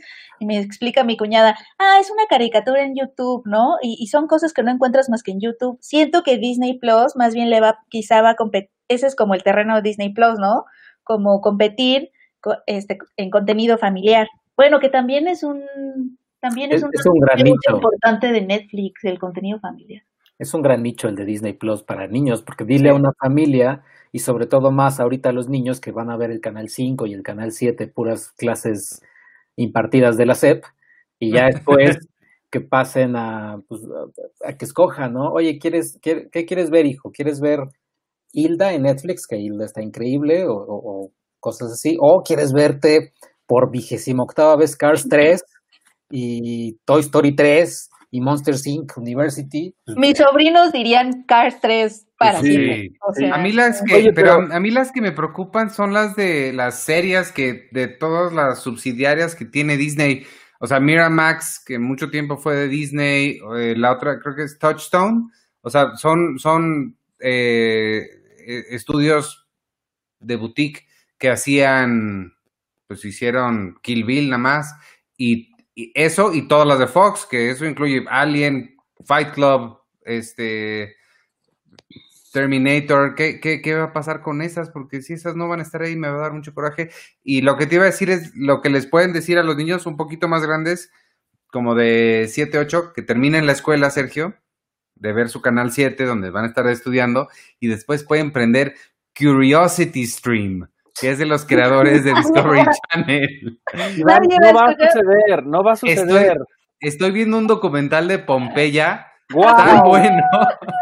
Vámonos, vámonos ya, vamos a verlo. Están, hacen unas recreaciones bien bonitas porque te ponen las ruinas y así del mismo paneo se transforma, se construye la, la, la, ciudad como... Está bien padre. Curiosity Stream tiene tres suscriptores, uno de ellos Iván. Iván, Iván y, Iván. Oye, pero a mí de, esta guerra de, de, plataformas, quien sí me preocupa cuando llegue Disney Plus a México va a ser eh, Amazon Prime Video, porque ellos tienen todo el catálogo que se supone va a estar en, en Disney Plus. Ahora, si los contratos de eh, o los acuerdos entre Disney y Amazon no terminan cuando ellos lleguen a México, pues vamos a tener un Disney Plus super pelón, o sea que van a tener los Simpson. Pues, bueno, no sé si, no, no sé si los Simpson, porque aquí está Fox y tiene Fox Premium su, su Sí, ¿qué van a pasar con los derechos aquí en México? Pero lo que es hablábamos es que ya, por ejemplo, la, la, app de Fox Premium ya no tiene Fox Sports, porque era lo que, lo que aquí decíamos, no sé si eras tú Arturo o Iván. Fox Sports Ah, que lo vendieron. Eso ya, ajá, porque ya es de ESPN, o no, eh, Disney tiene ESPN, entonces ya no podía ver Mm. Fox Sports, Sí. Pero Creo que nadie lo ha comprado todavía. Creo que seguía la compra por ahí pendiente. De Fox Sports. Pero hablando de eso, no solo eh, ESPN, que sí van a tener contenido de ESPN en Disney Plus, sino también National Geographic. Se nos olvida de National National Geographic. Y ese también está, está Sí. fuerte. Este, déjame leerlos Sí, tantito. era, eh, era- era lo que iba a decir, que ahorita que leas los comentarios, estaría bueno preguntarles a nuestros podescuchas, ellos, o sea, si tuvieran que escoger dos o tres, ¿con cuáles se quedan? pues hay varios de esos. Mira, Iván ¿y Chimal nos dice. qué, y por qué Curiosity sería uno de ellos? Exacto. Curiosity Stream. Eh, Iván Chimal nos dice, prefiero cancelar Netflix a Prime Video, gran contenido y más barato. Yo soy uno de esos consumidores habituales de YouTube. Em, sí, la ventaja que también la otra que tiene Prime es que tiene los envíos gratis. O sea, acuérdense que Prime Video es una parte muy pequeña de Amazon, entonces se pueden dar el lujo de perder eso porque tienen los envíos gratis, que eso sí te, Y la eh, música. Vero, y la música. Eh, Vero H. Martín, esa cosa es gratis. Es en primera, no le digas cosa, es Curiosity Stream. no, no es gratis, pero está muy barato. Cuesta como 400 pesos el año. Y aparte es Marín, no es Martín, el apellido de Vero. Vero H. Marín. Y tiene documentales bien buenos de todo tipo. Eh, Flor de María Pérez dice: Yo jamás cancelaría Netflix. Si sumo algo a mi presupuesto, sería una plataforma de cine clásico. Ya sé, yo no sé por qué aquí no hay TCM o Criterion, de verdad. Ah, o Independiente o HBO Max. Ah, o sea, tú tendrías, tú tendrías Netflix y HBO Go Ajá, o Max. No, pero el Max no ha llegado ni va a llegar. cuando bueno, llegue, dice. Oye, pero año que Criterion, sí es cierto. Pero más bien lo que ya- ah, HBO Max podría ser. Está el, El- está el de Criterion. Si llega el Criterion Channel aquí, ahí sí, ya. Es que, bueno, diría que cancelo todo, pero no puedo cancelar porque tra- mi trabajo O sea, me requiere sí, que tenga cosas. Si Pero... llegas Criterion, ya no estarías en Curiosity Stream, ¿no? No, ambos. O sea, no hay razón para castigar al chavo de Discovery Channel, al chavo, el Ah. señor. Oye, pero Em, a mí, a mí una cosa que me dio un poco de risa de, de Criterion, me encanta todo lo que hace con las películas y demás, y, pero siempre me da un poco de curiosidad por qué no lo subtitulan a otro idioma que no sea el inglés. O sea, ¿por qué creen ellos que la única gente que ve películas así es la gente que habla inglés? Y, y me da, y alguna vez vi en su, en sus preguntas y respuestas eh, que les hacen todo el tiempo, y ellos decían que no subtitulaban las películas porque, digamos que de cierta forma, como que interfería con la visión del autor y no sé qué. Pero cuando son películas que no son habladas en, en inglés, entonces sí las subtitulan y así las venden. Entonces, eso me cae un poco gordo de Criterion y que aparte luego se manchan un poco con sus precios. Pero Sí. bueno, O sea, pero acuérdate también que existe Movie. movie Pues sí. está bonito. Pero es que, Arthur, yo tengo que, como administrador de, de los dineros de un negocio de este tamaño, debo, debo defender a los administradores del negocio de Criteria. Cada subtitulaje te cuesta un chorro porque es una persona que lo haga, que, que tiene que ser una persona profesional, no, no es cualquier chango que te diga, yo hablo japonés, sino sí, sí está bien hecho. Yo Y lo son- hago.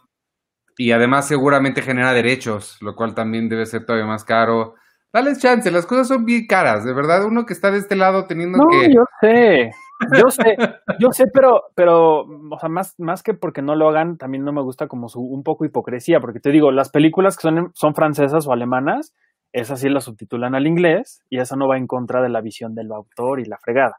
No, pues la empresa es americana también. La empresa es americana, si tú tuvieras Sí, pero en México y te dicen, oye, te cobro cinco mil pesos porque los subtítulos en japonés, en, en iraní, en italiano, vas a decir, híjole, no, nada más el inglés. Pero mira, es lo que también luego me da coraje, porque hay cosas en español mexicanas que, tien- que las tienes que ver, por ejemplo, en los festivales con los subtítulos y aparte una cosa así gigante que dices, oye, pues estamos viendo algo en español, ¿por qué tendríamos que estar viendo más de, o sea, toda la pantalla llena de subtítulos al inglés? Yo sí le prendo los subtítulos, eh, aunque estén en español, yo sí se los prendo porque luego no les entiendo a estos chavos. A mí, me yo- pasa, a mí me pasa lo mismo que prendo subtítulos en inglés o en español porque también no soy nada auditiva y muchas veces digo, ¿qué? No, Ah, soy no, muy cosa buena. del- eso es cosa del diseño sonoro de las películas y- o de sus oídos, cualquiera. O de, mi, o de mi ceguera. yo lo pongo Eh, en hebreo antiguo para, para practicar mi hebreo antiguo. En arameo. Sa- Samantha González nos dice, prefiero cancelar Prime Video, aunque mis papás sí extrañarían Prime. Andrés Pérez, Iván, yo soy fan. Ahí está. Perdón que, perdón que interrumpa, eso sí es cierto. Amazon Prime Video es muy papás. Su catálogo sí es muy. Mis papás también son los más fans del mundo. No, mi Ay, papá no. sí ve más Netflix. Este, Andrés Pérez, Iván, yo soy fan de. Curiosity Stream y el documental de Stephen Hawking's Favorite Place es increíble. ¿Ya ven? Somos Andrés y yo. Son los dos suscriptores de Curiosity Stream. Este, María Angélica Coria Galindo dice, yo me quedaría con Netflix, Amazon y Disney. Y también falta Peacock, ¿eh? Bueno, no, quién sabe si llegue Peacock, pero No, ya. ¿Sabes No? Ya. no creo, no creo porque HBO Max, lo de Universal no está en HBO, ¿no, verdad? algunas cosas. Algunas. César Higuera, yo solo contrato HBO cuando están las temporadas de mis series favoritas, Netflix de cajón y Amazon por los envíos. Creo que contrataría Disney Plus igual por temporadas. Puede ser Em, que entonces estén peleando el tercer lugar, ¿no? O sea, la pelea va a ser por el segundo o tercer lugar. Puede ser que la gente no deje Netflix y más bien se van a estar peleando por esa segunda segundo lugar de plataforma por casa. pues puede ser, no, no sé, es que a mí sí, mm, sí veo bien fuerte a Disney, la verdad. Por Disney eso Plus. Se puede, pero se puede colar abajo de Netflix, ¿no? Pues sí. Omarcito Hernández, coincido con Arthur, se supone que por eso cuestan tanto los Criterion. Alicia Torres, yo estoy de acuerdo con Arthur, o sea, mercado de hispanohablantes sí hay muchísimo. Claro, claro, que, o sea, somos un montón de gente los que hablamos español, Somos muchos. pero los Claro. gringos están Sí, no. subidos en su, en su, en su ladrillito y creen que no. Y Pero creen sí. que no quieren, ajá, que porque ellos no leen subtítulos, ninguno de nosotros. Ajá, exacto. Oye, Es que yo acuerdo- lo que decíamos en el Oscar, a mí, Bong Joon-ho habla perfecto inglés, pero el señor se paró en el Oscar y en todos lados con su traductora y dijo, pues ahora se chingan y ahora van a escuchar como yo los estoy escuchando todo el tiempo, ¿no? ¿Y por qué yo sí tengo que hablar su idioma y ustedes no? Pues ahí les va. Sí, pero no, o eh, sea, o sea, puede ser que sí, pero es que, perdón, es que siento la necesidad de... Hace ratito nos preguntaba un, un, un, un podescucha si ellos se suscriben, que si pueden re- escoger qué, re- qué portada recibir. Alguien que esté del otro podría muy fácil decir, ay, pues, ¿qué les cuesta mandarme la que...? Pero la realidad es que es bien complicado hacer ese tipo de, de, de cosas que parecerían muy pequeñas. Entonces, no puedo evitar sentir feo por la gente de Criterion. Pero Iván, Criterion no es una empresa de tres personas, ¿eh? Y aparte en levantan el teléfono y señor Guillermo del Toro puede venir a hacer un video. Sí, cómo no. Señor Christopher Nolan, bueno, él no. Este, señor Martin Scorsese puede pasarnos sus, sus cortometrajes, sí, claro. O sea, tampoco, Iván, no, no los. pero tendrán dinero o solo No, mucho. claro. no, Claro que tienen dinero. no, creo, que tienen, creo que tienen más el prestigio que, que como un- así el, el, el poder que tiene Disney o el poder que tiene HBO Max. O sea, Bueno, siempre- nadie tiene el poder que tiene Disney, maldita sea. Bueno, el chiste es que queremos que abran aquí Criterion Channel y este y nos suscribimos y discutimos qué subtítulos tienen. Y yo lo que digo es también, todo el mundo queremos ver películas viejitas de culto, no conocidas. O sea, también cerrar como eso a un, a un cierto público también no me parece pues padre. Sí. Y O creo que Netflix, raras. Ajá, Checo y Stream. creo que Netflix, Netflix sí, sí tiene mucho eso en, en, en la cabeza, porque cuando tú ves las producciones de ellos, incluso las que no, no son de ellos, vienen dobladas en quién sabe cuántos idiomas y subtituladas en cosas que jamás te imaginarías que alguien utilizara en México, ¿no? Pero ahí están. Entonces también como creer que tu público no nada más habla español, nada más habla inglés. Pero porque. Netflix está en todos los países y también por tú puedes verlo en italiano porque en Italia ya lo hicieron, etcétera, etcétera. Cuando fui, me, me nos enseñaron una un modo que tienen que no sé si alguno de ustedes sabía o alguno de nuestros podescuchas lo sabía o incluso tal vez alguien lo use. Eh, audio descriptivo. Tienen una opción en el que para gente que tiene problemas de vista, Les describen lo que está sucediendo. Eso está bien padre. Yo no sabía que eso existía y mucho menos que Netflix lo hacía. Oye, No eso está, eso está muy padre. Está muy bien. Oye, yo estaba pensando que sí hace falta un- ahora una plataforma con películas raras. Este, haz- saca la tuya, Checo. Checosity Stream. Checo City Stream. Pueden hacer, pueden hacer lo que, lo que yo a veces, que es así, cuando voy a dormir, luego sueño esas películas. pero qué. Oye, pero Y- te va a y- salir ah, infinitamente más barato soñar Mulan que pagarla, ¿eh? Oye, sí, así. Oye, Mulan la vas a poder pagar si pagas tres, o sea, el, el equivalente a tres boletos del cine en Estados. Unidos, que están como en 10 dólares más o menos. Digo, yo creo que lo están pensando como que pues la van a pagar y obviamente no la va a ver solo una persona, sino Claro. la, va a ver, la va a ver la familia, pero eso está, está caro, está... Eh, que haga una alianza con Coppel, que así puedas pagar Mulan a, a meses. Oye, pero no, serían casi cuatro, cuatro veces el boleto del cine, Penny, porque además de, de pagar la película, tienen que pagar su suscripción mensual. Yo tenía esa duda porque yo, yo leí una nota donde incluso los periodistas no estaban seguros que hasta pusieron, este, se dio a entender que, que iba a haber una opción para que no te tuvieras que suscribir y pudieras pagarla nada más, pero estamos confirmando. Y ya la verdad ya no volví a ver la actualización de la nota, entonces sigo teniendo la duda de si sí vas a tener que estar suscrito, pero si sí, igual, son otro boleto de cine, 40 dólares. Pero aparte es, a mi parecer, es un poco exagerado o demasiado exagerado el, el costo porque ninguna renta, ninguna compra, a menos que, y ni, y ni siquiera las cosas físicas, o sea, creo que lo decíamos antes de que empezara Checo y yo, o sea, las películas más caras que están vendiendo ahorita en, en- físicamente son los 4K, ¿no?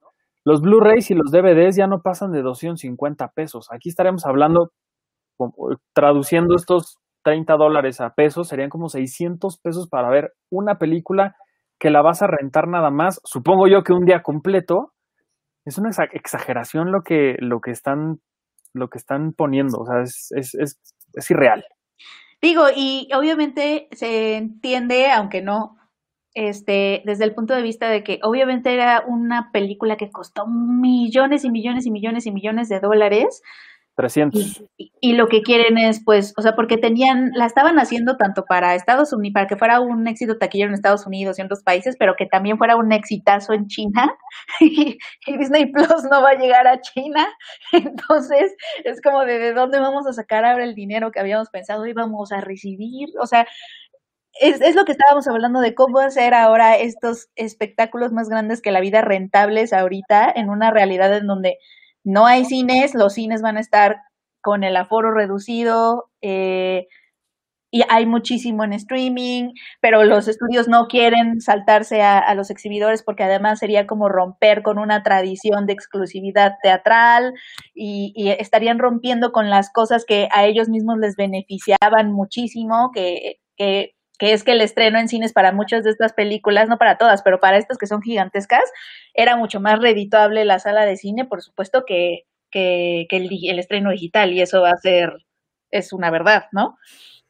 Este, pero es, es están, y, y, estaba leyendo que todos están medio viendo a Tenet y a Mulan, a ver, van, estas dos películas que están tratando de salir van a ser como punto de referencia para la toma de decisiones de otras distribuidoras y otros estrenos grandes de, pues, si a ellos les va bien, pues nos lanzamos, ¿no? Que están también experimentando Tenet, que se va a estrenar en agosto, pero va a ir de ciudad en ciudad en Estados Unidos, o sea, como que son otros modelos de exhibición que se están intentando para estas peliculotas enormes que necesitan muchísimos ingresos como para ser reditables y que no sean una pérdida. Es que se rehusan a perder, eso es lo que pasa. Pero aún así es demasiado dinero. Yo no creo que nadie Muchísimo. pague tre 30 dólares para ver Mulan. o sea, ni siquiera es la última película de Harry Potter o la nueva de Rápidos y Furiosos o la última de Avengers.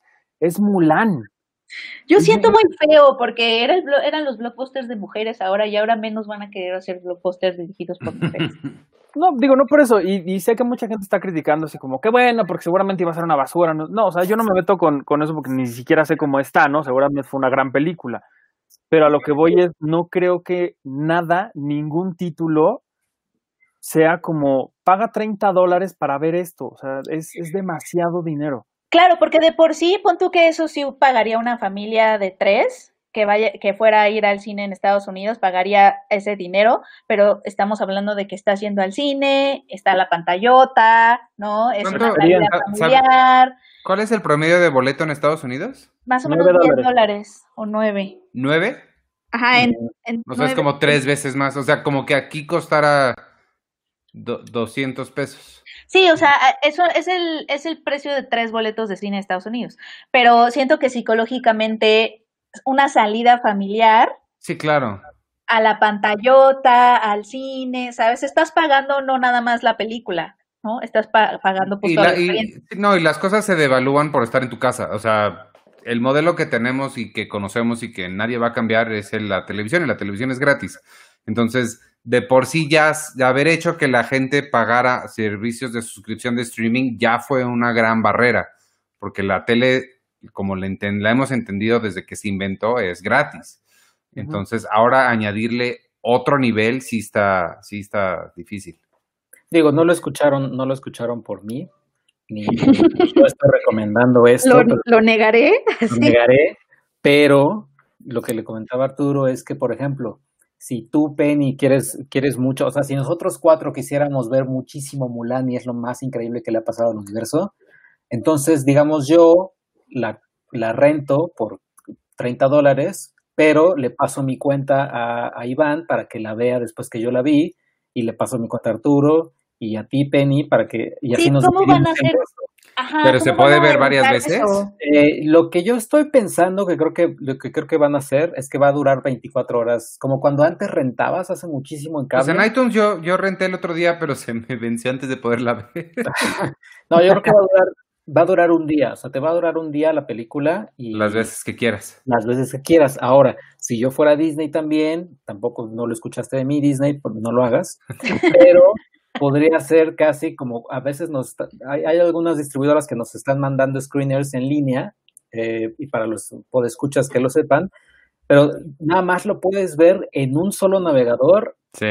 en una sola cuenta, o sea, no puedes compartirlo, si lo compartes ya no sirve, digamos, tu Pues link. nos han mandado screeners a nosotros que no sé si a alguno de ustedes les ha tocado que te dicen, una vez que le pones play, ya no puedes pararle. O sea, le pones play y la ves porque Pero no, eso no- también a mí me da mucha presión. Digo, obviamente en un cine pasa lo mismo, que pues estás es ahí. lo mi- Ajá. pues, Pero en tu casa pueden pasar muchas cosas. Puede llegar el del súper. pues, ¿Para qué programaste súper para esa hora? Pero es que muchas veces lo programan si llegan a la hora. No, no, pero le puedes poner pausa, también no cierras tu computadora y te vas. Ah, le pones pausa. Cuando, cuando yo eh, no vi Hamilton, yo sí me, me puse de propósito sentarme a verla corridito como si estuviera en el teatro y pasara lo que pasara y no fui ni al baño ni... No, en la- en- ahí tiene intermedio bien bonito.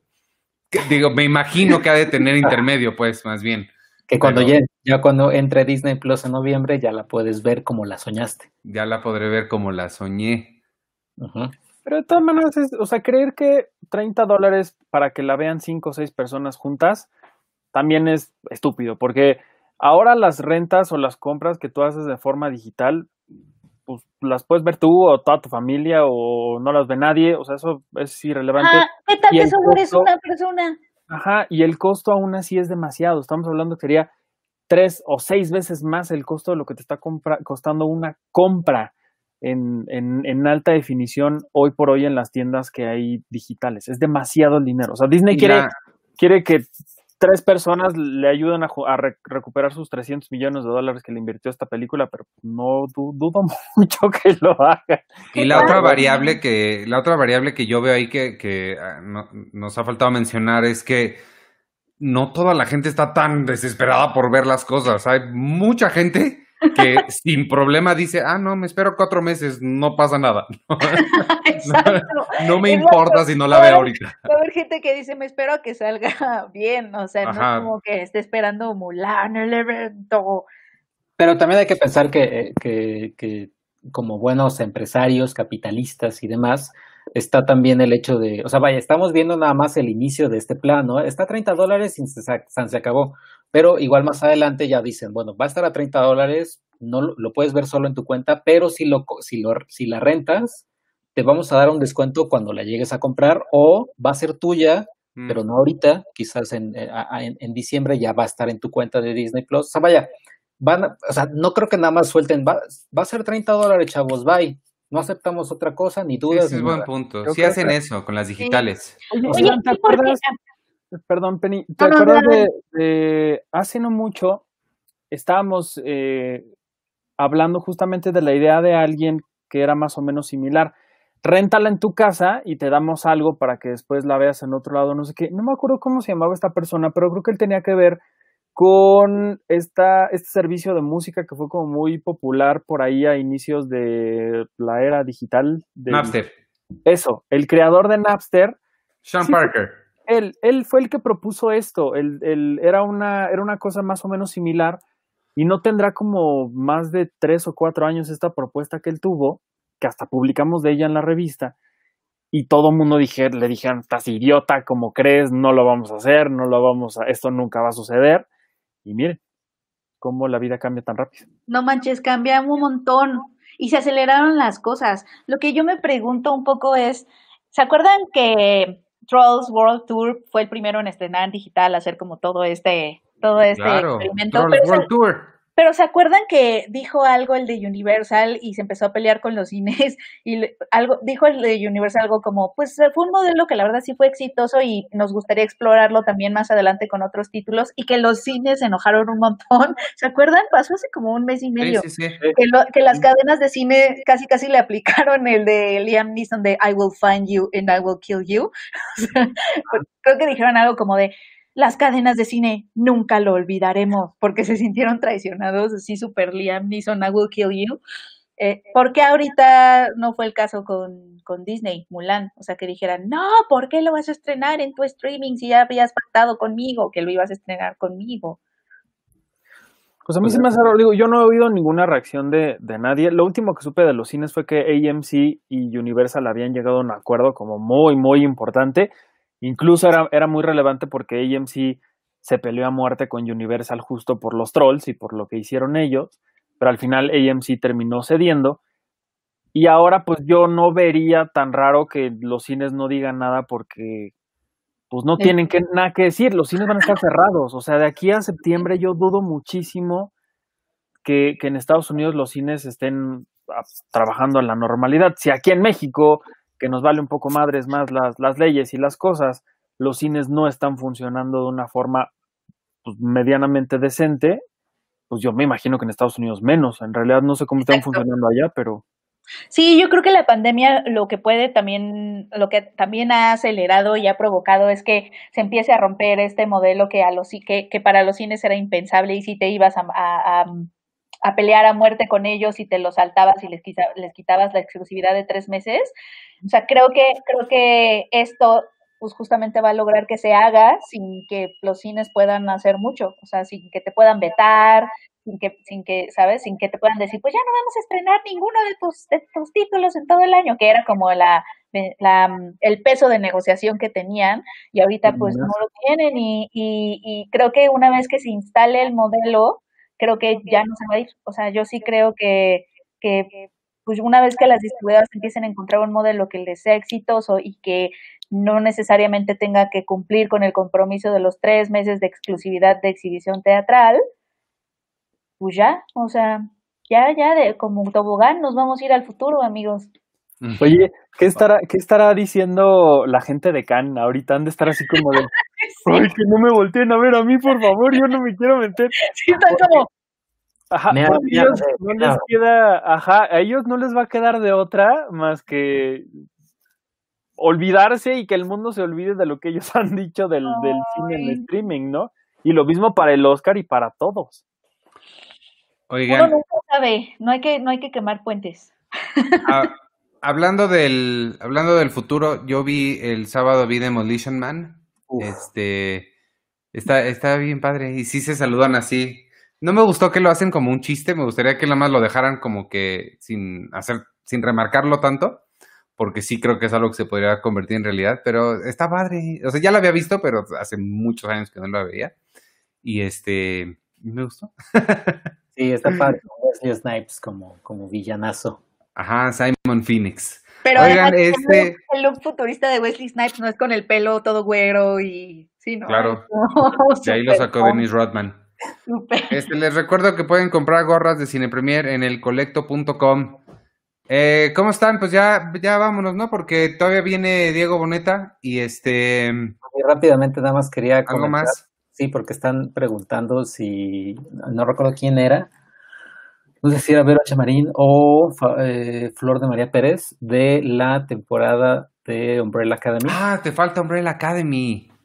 Umbrella Academy y Diego Boneta. Yo no la he visto. Umbrella Academy y Diego Boneta. Únicamente vi. Eh... ¿Por qué solo tienes imágenes de las cosas de las que tú hablas? Eso es lo que yo quiero saber. ¿Dónde estaban las fotos de mano de obra, Checo? No iba, no iba a ponerme a buscar Demolition Man, porque ibas a hablar de Demolition Man durante un minuto. Pero en Curiosity Stream, ¿dónde está el logo de Curiosity? ¿Dónde están las fotos de Luciérnagas? De Alfredo Adame, de Carlos Trejo. Luciérnagas. Eh, sí, no. pues ahorita nada más de Umbrella Academy, porque hay personas que todavía siguen preguntando de Dark, que cuando, que cuando Penny va a terminar Dark para poder pues, hablar. No, pues es que Checo ya habló de ella, no me espero. No, hay dijiste, yo prometo verla este fin de semana hace sé, como es, dos es que meses. luego se metió Hamilton, luego se metió I May Destroy You y Dios mío, y luego Filming Latino, estuvo muy difícil. Han estado muy difíciles. Oye, pues rápidamente Umbrella Academy es sobre unos hermanos que ya todo el mundo ya sabe, ¿para qué yo voy a decir la, la trama? Pues ya los fans ya, la, ya, ya lo saben. Y lo que le agradezco a Netflix es que sí puso un, un recordatorio de en esto nos quedamos, ¿no? Y, y, porque pues yo absolutamente no sabía ni idea de en qué nos habíamos quedado, pero estuvo padre. Eh, los hermanos terminan cada uno en un año diferente, en los 60. Igual y te gustaría, Iván, porque pues, trata mucho sobre el asesinato de Kennedy. ¿A poco? Ajá, porque tienen que ahí arreglar algunas cosillas. Vi, creo que voy en el tercer episodio, está, o sea, me pasó lo que, lo que me pasa con Harry Potter. Entiendo que es que entiendo los valores de producción, entiendo el fanatismo que hay alrededor, pero simplemente no conecto con la, con la historia. O sea, me, me entretienen, pero hasta ahí. O sea, y siento que eso. ¿No, ¿No, conectas con My Chemical Romance, Checo? No, no con My Chemical Romance. Y, o sea, los hermanos están padres, su psicología, cada uno está muy bien definido, delineado, etcétera. Eh, el soundtrack está padre, usan covers interesantes, pero pues no es, o sea, me entretiene, pero como que la primera temporada me entretuvo también, pero siento que no fue para mí. Ah, salen ahí tres personajes que todavía no se sabe qué son, son como unos villanos, pero son tres que llegan muy misteriosos y empiezan como que a, como que a matar gente o a, o a sí, hacer como cosas de malos, ¿no? Ma maldades. Pero me recuerdo mucho a Dark, o sea, a los, a los tres personajes que aparecen misteriosos y demás, y pues eh, ahí me, me perdí un poquito, pero pero, ah, mira, Yesenia Salazar dice, yo fui quien les preguntó acerca de Umbrella Academy, carita triste. ¿Por qué triste? ¿Por qué? Porque yo dije Flor o, o Vero H. Marín. Ah. Pero fue, pero fue este, Yesenia. Y dice, chat, no spoilers. Ah, que no haya spoilers en los comentarios. Tampoco hicieron la segunda parte de... Oye, pero ¿y en qué momento entran a trabajar en la, en la Academia de Paraguases? Todavía no, todavía no se sabe. Es el, el, The Umbrella Academy es como la precuela de los paraguas de Cherburgo. Exactamente, tal cual, porque cantan y bailan todos y ellos. Porque ahí aprenden a usar sus paraguas. Qué monóculo okay. tu comentario, Penny. ¿Qué? Ya los extrañaba. Pero, pero la verdad es que creo que Netflix con Umbrella Academy le está pasando lo que con Stranger Things, de que descubren que tienen una, una, una franquicia sólida quizás con Stranger Things lo que tiene es que Stranger Things no se sabe qué va a pasar y es un producto original. Que quieras, con Umbrella Academy, pues es una es algo que está basado en un cómic. ¿Esta pero, temporada también es, es eh, uh -huh. está basada en cómic? Sí, creo. pero, pero bueno, con, con, Stranger Things no se sabe qué va a pasar. Con Umbrella Academy, pues tenemos a los hermanos, a Five, a todos ellos y lo que cada uno tiene su, su historia, etcétera. Pero sí, sí, había, estaba basada en, en, la novela gráfica y justo este año creo anunciaron que iban a sacar una nueva. Ajá, sí, no, o sea, tal cual van a sacar yo creo que unas cuatro, cinco como mínimo. Y ya Flor de María Pérez dice, todos los hermanos Hargreaves son geniales, Number Five y Klaus son los mejores, también Diego. Number Five es el, es el, es el más joven, pero que en realidad tiene como cincuenta y tantos años, eh, pero es joven porque no crece. Sí. Y... Es Aidan Gallagher. Aidan Gallagher. Y él lo hace muy bien. Y él a, ayer creo que hackeó la cuenta de Netflix y, y estuvo poniendo cosas así como, jaja, no saben todos, son unos... Eh, puso, Ay, qué, qué bueno. Y, puso a Netflix, Ay, Netflix, eh, díganle al community manager de Netflix que Winter is Coming no es una contraseña muy segura. y ya a partir de ahí empezó a hacer como. Esto, eh, oye, qué buena idea. Eso estuvo padre. Y dice con mucho cariño, dice, dice Fe, ¿cómo crees? Neta, no saben ni qué onda, no hablen de un tema si no saben. Pues ahorita vamos a empezar a hablar de economía fiscal. ¿Pero por qué? ¿Qué pasó? ¿Qué, qué fue lo que no ¿De qué hablamos? Yo creo que de Umbrella Academy, como, que, o sea, como que niveles expertise, expertise brutales, ¿no? Pero bueno, Ah, ok. Tu amigo Fe, has, has leído la novela gráfica. Es que nosotros no la hemos leído. A mí el domingo en, en mi transmisión de Friends me dijeron que ya me quitaran. Y ya te quitaras tú de tu propio programa. Ajá, pusieron, por favor, ya quiten a Arturo. Pongan a alguien más. Y yo dije, ok, bueno, pues ya me voy. Aquí se Pues, acabó. Puedes hacerle como, como Jim, que haces cuando... eh, No te voy a explicar todo, pero puedes decir que tú eres parte del comité de selección del nuevo anfitrión y te seleccionaste a ti. Sí. A hacer. Sí, estaba muy indignada esta persona. Me decía que por favor ya me quitaran. Órale. Luego, sí, luego, la, amo, amo, amo, amo a, a los podescuchas. ¿sabes?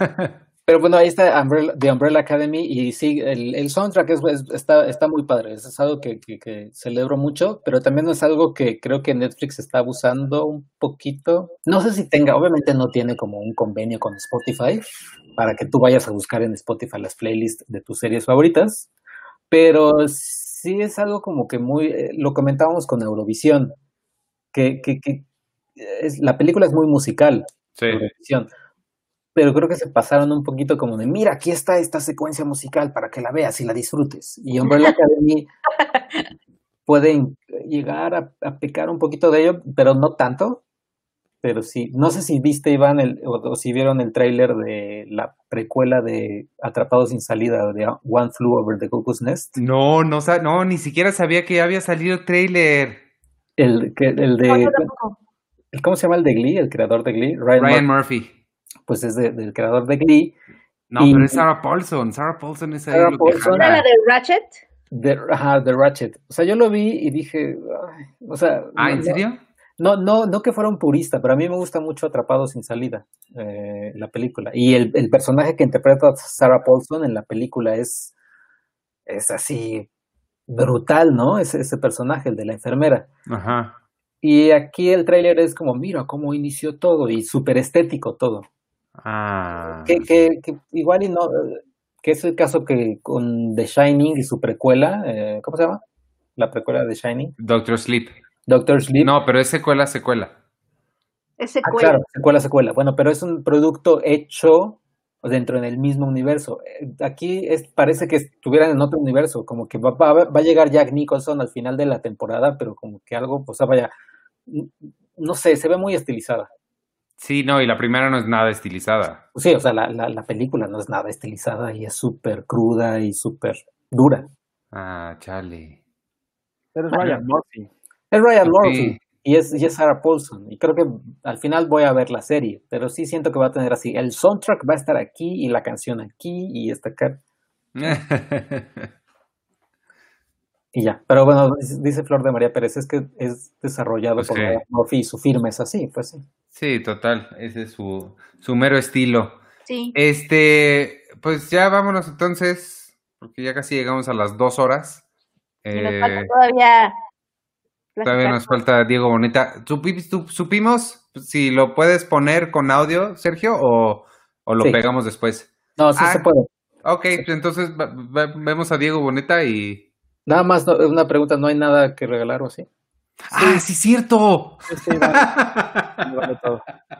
No, no es cierto. Este, pero ya después de tu video ya no vamos a aparecer, ya nos vamos a ir. ¿O sí? Sí, no, ya nos vamos a ir. ¿O Ah, entonces nos despedimos. O no sé, o quieren, o quieren, Pero regalamos. quieren Estoy quieren ahorita el, preguntando. Pues, quieren ahorita el- el video, o no sé, el primer escucha que, que nos diga así, ¿qué quieren? ¿Que regresemos? Porque O, O ya no regresamos. o ya no regresamos. A ver, el primer esto comentario. está ahorita, amigos, por eso estamos así. Es nuestra primera vez que vamos a poner una entrevista así. Grabada. Esto es en vivo. El primero que nos conteste. Vemos a paciencia. Diego Boneta y regresamos. Ahí está. Rolando Pérez dice que regresemos. Ok, Entonces, Pues, Pon a Diego, esperemos que. Oye, ¿y nuestros micrófonos están abiertos o, Eh, no, los voy a los voy a sacar de la transmisión. o comentamos mi entrevista? Sí. Pues, Oye, aquí me gustó lo que me ay, respondieron. Iván, oye, ¿qué onda con los chinos de Michel Franco? Así. Son chinos, muy chinos, como si son chinos. Bueno, Los dos cuadritos que aparecen abajo que van a ver son las. eh, una es Mónica Romero de, de Videocine No, más y el no, otro. ¿Eh? no los van a ver porque los ¿Ah, no? No. Ah, entonces olvídenlo. Qué bueno es Sergio haciendo su trabajo. Y vean la entrevista que hablé con Diego Boneta y Jorge. No, Jorge Michel Grau es otro. Y Michel Franco. Franco. Jorge Michel Grau. Solo que eh, eh, aguántenme tantito, espérenme. Ah, bueno. Aquí, aquí está, ya está. Ok. Entonces los voy a ir, los voy a ir sacando. Vamos a regresar después de, después de terminar la, la entrevista. que es- Regresamos. Ujú. Y espérenme. Está Arturo. Soy yo.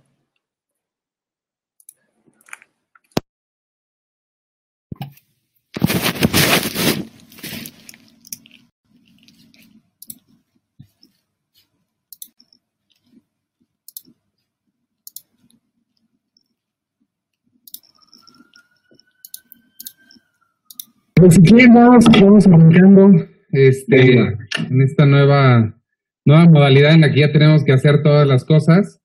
Y este, pues sí, y ju- justo, justo hacia allá va la, la, la pregunta. Creo que el, el, el título de la película nos va a todos. Oigan, un una disculpa.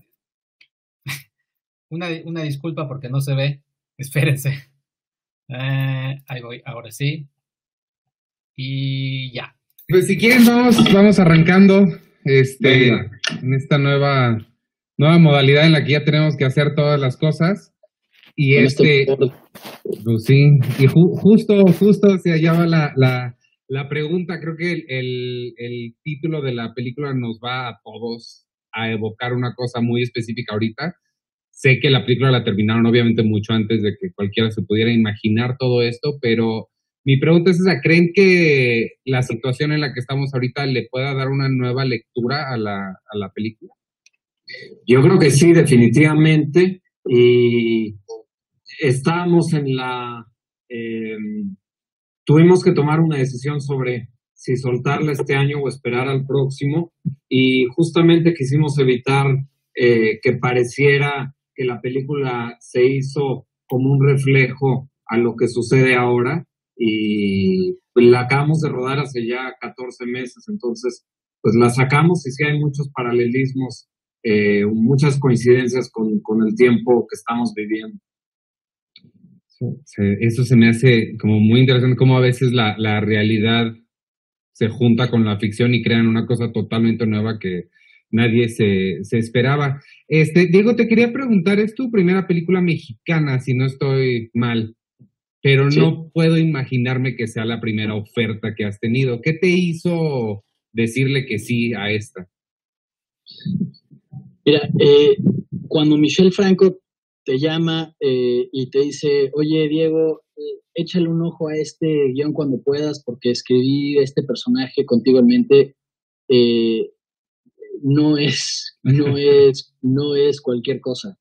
Eh, y Michelle es alguien a quien ya conocía y ya llevaba años eh, eh, siguiendo su, su cine eh, y, y admirando mucho su trabajo.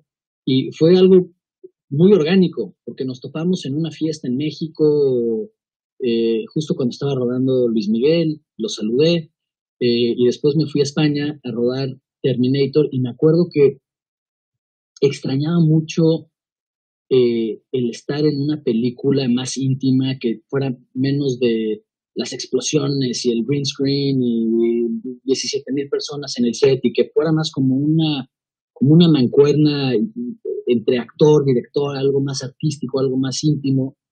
Y cuando Michelle me marcó, eh, eh, dije, wow, eh, qué, qué halago eh, el, que, el que me haya mandado este guion, lo leí y inmediatamente eh, no le, no le, no le dejé de, de, marcar por ocho meses, porque me lo mandó creo que en julio y no empezamos hasta marzo. Y era, no, pero es que qué película y el personaje. me, me, volví loco con la película eh, y con el personaje y, y la historia. Y Michelle eh, me iba como matando más eh, nuevos drafts y esto acá y, y, eh, y fue muy increíble ver cómo, cómo el guion y la película, ver, ver cómo iba cambiando, ver cómo iba creciendo, ser parte de eso. Eh, y era justo lo que era justo lo que quería hacer, ¿sabes? Era, eh, y, eh, y le comenté a mi equipo, dije, no me importa qué película llega, qué oferta, y en su momento estaban filmando Bad Boys y otras películas ahí, y dije, no, no, no, no, no, no, quiero hacer esta película con Michelle, esto es. Eh, y ahora aquí estamos. Me, me, llama mucho la atención porque, digo, obviamente yo vi un pequeño, un pedazo muy pequeño de la, de la película, creo que la escena de, ¿saben cuál es? La que entran las personas a la boda.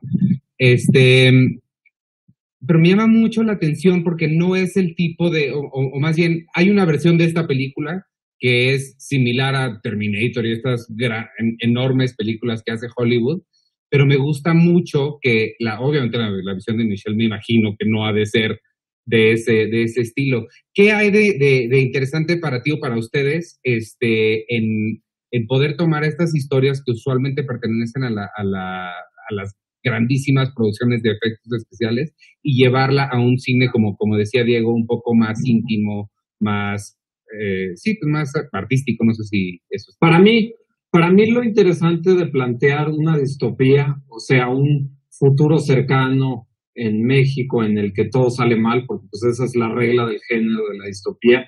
Para mí lo interesante no es los efectos, que la película tiene 3.000 extras, tiene efectos especiales y, pasan muchas cosas que cumplen con el género, pero para mí lo interesante es estudiar el comportamiento de los personajes cuando eso sucede. Eh, profundizar en la psicología de los personajes en medio de este caos. Eh, y solo si entendemos algo de quiénes son estos personajes y cómo cambia la relación entre ellos, creo que todo este viaje vale la pena. De lo contrario, pues solo es eh, forma y efectos y, vale la pena solo si profundizas. Y, y aquí los actores hicieron un trabajo increíble dándole vida a estos, a estos personajes.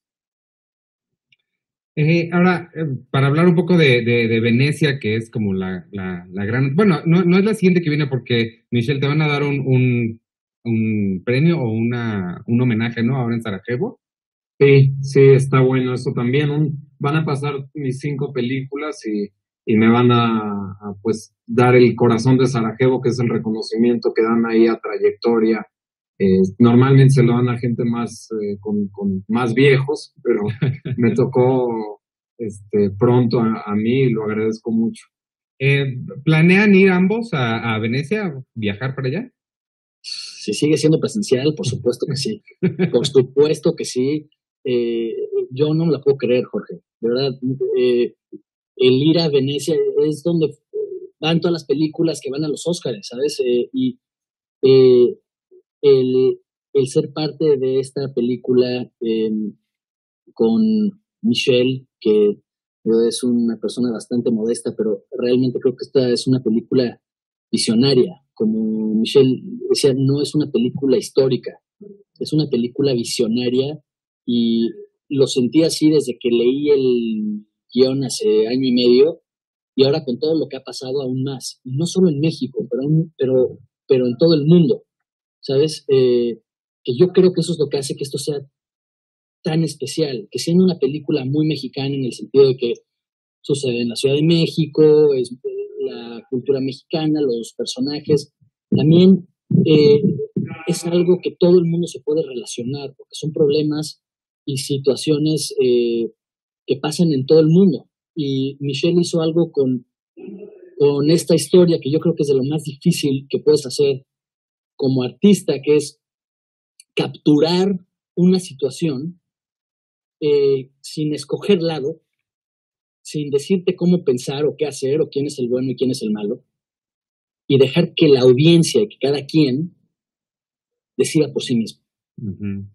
¿Sí me entiendes? Sí, sí, Esto es lo especial que tiene esta película y tiene que ver con lo que Michelle decía de los personajes, de los arcos, porque no hay, no hay un bueno y no hay un malo. Eh, son personajes muy humanos que se, que se enfrentan a situaciones muy fuertes, muy trágicas, eh, y cuando la ves dices, ay, bueno, es que esto es lo que yo hubiera hecho. Ay, pero si fueras, yo también hubiera hecho eso, estando en su lugar. Y eso es lo que es, es muy es una línea muy fina el poder hacer algo así.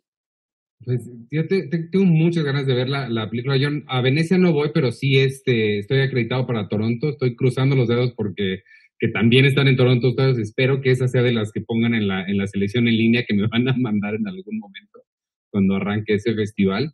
Pero creo que también, o sea, no sé más bien la pregunta es, ¿sienten presión por Venecia? Porque no solo por todo lo que estás diciendo, Diego, sino porque, digo, el año pasado no, pero antes de eso, los últimos dos años se han ido a, películas mexicanas, son la única película latinoamericana en la selección oficial. ¿Cómo eso? No sé si añade un nivel de presión o es como, como que... Para mí Venecia es un festejo. Yo no voy pensando en ganar, eh, voy, eh, vamos, creo que todo el equipo, eh, los que se queden en México, los que podamos estar ahí de manera presencial, ya esto es una, todo un reconocimiento especialmente en un año eh, tan difícil, eh, la vuelta del cine, de la cultura, es algo que celebrar y que somos parte, pues ya creo que es algo que va a ser histórico. Y algo que compartimos con todo México también. En un año tan difícil, lleno de tantas malas noticias, y que de repente seamos la única película en español mexicana compitiendo, eh, aunque no vayas, vas a estar ahí con nosotros de corazón, Jorge. No solo tú, pero todo México. Así es. Yo estoy, eh, estoy seguro que sí, creo que ya se me está terminando el tiempo, pero igual nada más desearles todo el éxito, muchas felicidades, gracias por compartir esto y esperemos, espero ver la, la, película pronto y este y que todo el mundo la pueda disfrutar también. Qué bueno que estás eh, con, con eh, en relación con Toronto y que la vas a ver por ahí seguramente. Espero que me da curiosidad de escuchar qué, qué piensas, ya nos dirás. Por favor, sí. sí, Jorge. Cuídense mucho. Igual. Gracias. Bye. Ya vamos a ir regresando entonces ahorita, uno por uno. Estamos. Hola Jorge. ¿Por qué no le dijiste a él como nos decías a nosotros cuando te conocíamos y te decíamos Jorge? Jamás les dije esto. Jamás. Mucha gente me dice Jorge. ¿Quién? Solo ninguno de ustedes mi maestro de, de, historia, mi, el, el, otro maestro, otra gente que no me conoce. Oye, moví esto y quedó medio raro. Algunos colaboradores me dicen Oliva. Olivia, yo te digo Olivia. Olivia. Oye, me voy a hacer el cabello así como, como, como este, ¿cómo se llama? Como Michelle Franco. Pero le queda más Arturo, creo. A mí me queda como. Arturo tiene chinitos como él. Como pero ya me lo corté, pero sí, a mí como... no me lo corté porque ya parecía yo Michel Franco, entonces fue como... me toca ya cortar, a ver si mañana me, lo, me corto el pelo. padre ese look, así me gusta como el look afro. De David Lynch. Chico, pero tú pareces más este... David Lynch. Sí. Ah, ¿Puedes dar tu, tu informe del, del, del, tiempo, por favor? ¿Del clima? Pero como tengo audífonos, pues me los tapan, pero así, hombre, ya estuvo. Órale. Ándale. Oye, estuvo, estuvo muy bien, estuvo, se, se ven emocionados por Venecia. Oigan, este, pues qué bueno, ya va, ya vámonos, ahora sí, ya estamos llegando a las dos horas. Rapidísimo contestarle a Rolando Pérez que nos pregunta qué opinan de Project Power, la nueva eh, peli, supongo que se refiere a una película de Netflix próximamente estrenarse. Yo no sé nada de ella, solo sé que sale Joseph Gordon-Levitt y todo lo que hace Joseph Gordon-Levitt, yo estoy ahí. Checo sabe más de ella, pero no tiene un embargo firmado. Sí, tengo un embargo firmado, pero Joseph Gordon-Levitt, eh, si puedes, si pueden busquen un post, sus posts son, como de octubre del año pasado.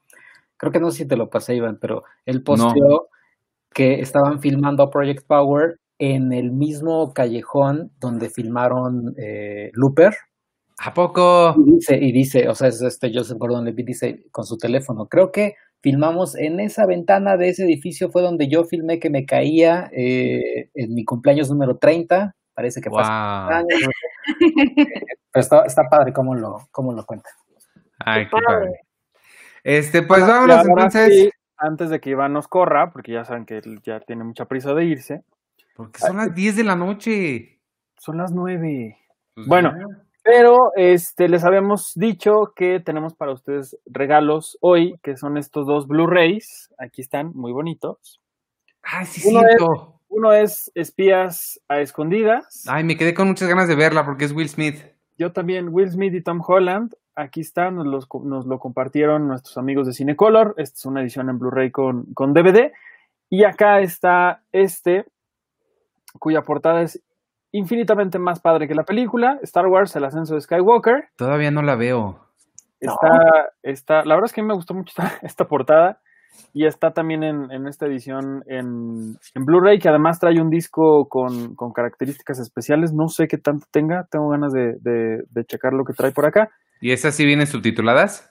Estas sí vienen subtituladas como debe de ser. El entretenimiento, el home entertainment del, del mundo, del mundo moderno. Entonces, este, pues no sé, escríbanos a trivias arroba cinepremier.com.mx y por ahí seleccionaremos a toda la gente que, que participe por estos. Pónganos en el asunto que quieren ganarse estos Blu-rays. Eh, les daremos uno para que más personas puedan ganar. Eh, díganos si tienen preferencia por alguno de los dos. Ya sortearemos eh, pues a los ganadores. Los que, ser, los que se lleven este, este par, bueno, una de estas películas serán contactados vía correo electrónico.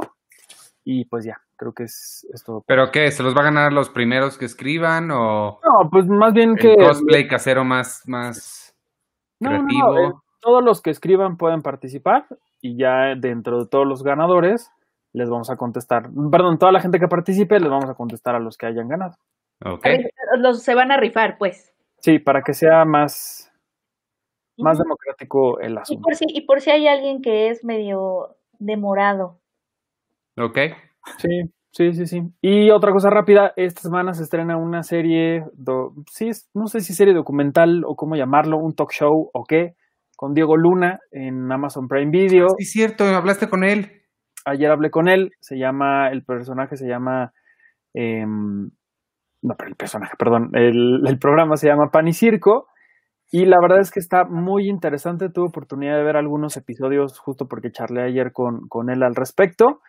Evidentemente, pues ustedes imaginarán que Diego Luna tiene el poder de levantar el teléfono y decirle a Hugo López Gatel o a Olga Sánchez Cordero, secretaria de Gobernación, oye, puedes venir a mi programa y ellos con todo un gusto le dicen, sí, claro, claro que sí, ahí voy a estar. ¿Qué te llevo? Entonces, exacto, ¿qué, ¿Qué te llevo? llevo? La cosa de este show es que él se sienta a la mesa a platicar o a cenar más bien con, con personajes que hablan eh, de distintos temas. Son temas muy interesantes. Desafortunadamente ninguno de ellos es sobre Rogue One. Estoy profundamente decepcionado que no haya hablado él de, de, de Rogue One. ¿Tú no le preguntaste nada? Claro que le, que le pregunté. Ahí misteriosamente se me fue el internet, se, se desconectó mi computadora, no sé por qué. No, no. Vean la entrevista, vean la entrevista y vean lo que, lo que hablamos de todo esto. Y les digo, la verdad es que me, me pareció muy interesante porque la selección de invitados que tienen eh, para cada una de las charlas es bien interesante y sí contrasta muchos puntos de todos los temas que, que, abordan. Eso sí, son temas que él decía que de cierta forma no quería como tomar partido en cuanto a estos temas, porque para que se den una idea es, por ejemplo, la, legal- la legalización de la marihuana, ¿no? O la despenalización del aborto, o eh, situaciones como la migración, o ahora el COVID. Digamos que de cierta forma Diego Luna siempre ha tenido como sus posturas políticas y sociales muy claras con respecto a estos temas, ¿no? Y se nota mucho también en los invitados, pero de cierta forma a lo largo de la charla que tiene en cada uno de estos episodios sí se nota el contraste de las ideas y que de cierta forma trata un poco como de, de que la gente que está mal opinando al respecto de estos temas pueda entender un poquito de por qué está mal, ¿no? Y eso creo que es algo que me gustó un montón. Y, pues justo les digo, ayer hablé de, todo esto con él. Vayan y escuchen la entrevista pronto en, nuestras redes. Y, pues ya, es, es todo. Esta semana se dijeron, se dijo que va a haber, sí, el Festival de Guadalajara de forma presencial, que también me, llamó mucho la atención esa noticia. Y ya. Pues hay, Ay, hay que también, verlo, tengo ganas de ver la serie. sa- ¿saben, saben que, ¿cuándo, cuándo se estrena el viernes, Artur? No sé, Se estrena esta semana. ¿Es el, el 7 de agosto es viernes?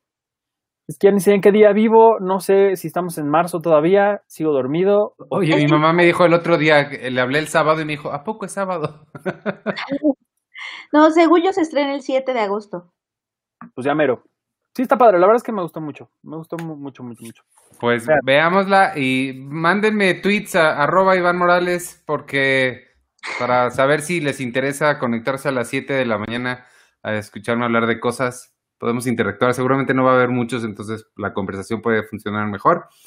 Eh, el nombre está por decidirse y, y vámonos. Gracias por escucharnos. Las dos horas cinco minutos que llevamos. Gracias a Luis Alberti, gracias a, a Diego Boneta y a, y a Michelle Franco y a toda la gente que hizo posible esas entrevistas. Y ya, vámonos. Yo soy Iván Morales y me pueden seguir en arroba Iván Morales y en todas las redes sociales de Cine Premier, arroba Cine Premier con la E al final, en Twitter, Instagram, Facebook, en Spotify. Gracias por apoyarnos. Síganos apoyando, por favor, a pesar de que no traigamos subtítulos. Y este, y despídense ustedes. Eh, yo soy arroba, arroba Checoche. Dice Roberto Hernández, la entrevista con Diego está en este canal. Gracias. Va a estar. O sea, creo que eh, entre ma- mañana y el jueves Estará. estará. Estará. Eh, y ya, César Aguilera, tus siete son mis cinco. Wow. ¿Qué es eso? O sea, tus siete- de la mañana son para él sus cinco de la mañana. Ah, ya. Ah, Yo creo. y todos. Y ya, y ya por ahí alguien, por ahí alguien puso un comentario de que este eh, ¿por qué no lo suben a Twitch o por qué no están en Twitch? Pues estamos en Twitch y teníamos tenemos cinco seguidores en Twitch, así que puede ser uno más en Twitch. ¿Qué es Twitch? Dios mío, ya paremos. Eso, eso, que dijiste, Penny, lo dijo Jeff, yo creo que lo dijo Jeff Bezos, el, el de Amazon, que es dueño de Twitch, pero que no sabe que tiene Twitch. Porque él, eh, fue, fue en lo de, en una cosa del congreso de, de, de esta cosa que hubo con Mark Zuckerberg. ¿A poco? Ajá, o sea, le preguntaron algo de Twitch, de algo, oye, ¿por qué no, por qué en Twitch ponen música y cuando deben de pagarles? Y él hace como, tenemos, soy dueño de Twitch. ¡Wow! Señor, deje de tener cosas, por favor. Ahí fue donde Mark Zuckerberg dijo que quería comprar Google, ¿no? Que bromeó y que bromeó también con los mails cuando quería comprar Instagram, que, que, que fue un que fue una broma o creo que fue con Google, pero sí, también es- fueron también como dos horas de, de- no, ocho horas de, de esta cosa de, de los empresarios, pero sí. el de ¿No quieren comprar una revista de cine mexicana? Está bien bonita. Sí, deberíamos hacer eso. Yo una vez que vi a Carlos Slim le iba a decir, oiga, ¿no quiere comprarnos, señor Carlos Slim? Pero qué tal que nos compra y nos despide. Ajá, medio, por eso me dio cosa. Dije, no, mejor no. Mira, mira están en- ya está Taco de Lechuga en Twitch y ese Liver Darden también en, en, en Twitch. Oye, eso quiere decir que entonces ya vamos a poder jugar en Twitch y la gente nos va a poder ver. Uf, Red Dead Redemption. Yo ya tengo mi, mi silla gamer, hombre. ¿Qué es Twitch? Twitch es una red, es, es para streamear, donde básicamente videojuegos, pero puedes tener este tipo de shows en vivo y demás. Dios mío, no, ya no podemos. Miren, si tenemos Twitch, tenemos que dejar otra red social. O sea, sí hay que tener un máximo de tres. Vine. Ah, Sergio hizo una lista de redes sociales que puedes dejar. Está increíble. No, no, no. De redes sociales que, que nadie se acordaba de ellas. Por eso, ¿ve? Y esas las puedes dejar sin problema. No, pero pues ya esas ni existen. Pero, pero yo, me- por ejemplo, no me acordaba de Vine, sí es cierto, que la compraron por miles de millones de dólares Ay, y no funcionó. A mí cuando, cuando yo era colaborador me pidieron que hiciera videos de Vine. Te- tú- tenemos un Comic Con como del 2012 donde hicimos algunos videos de Vine. Sí, cierto. Yo, yo, a mí me tocó transmitir por Periscope. Ah, ahorita estamos en Periscope. Ahorita estamos en Pero, Periscope. pero ahorita Periscope sigue. Sí. ¿Sí? Esto, está en, está en Twitter. Estás en Periscope ahorita. Ah, hola Periscope. Y ya, pero bueno, es- entonces síganos en. Twitch. Saludos a todos y si quieren que Iván juegue Red Dead Redemption 2 en Twitch, creo que él va a ser el más feliz porque pues lo juega a diario. Pero ahora mándenos juegos, amigos de los de las distribuidoras de, de videojuegos, mándenos juegos para que El- podamos hacer cosas en Twitch. El de Ghost of Hiroshima, ¿cómo se llamaba? Sergio? Tsushima, me muero por jugarlo, pero está carísimo. Ghost of Este. Tsushima. Tsushima. Ahí Bueno, se- despídanse. Me siento tan perdida en esta conversación. Este, yo soy arroba Peña Oliva, este, oye, ya que no cambie el mundo ni la tecnología, por favor. Fin.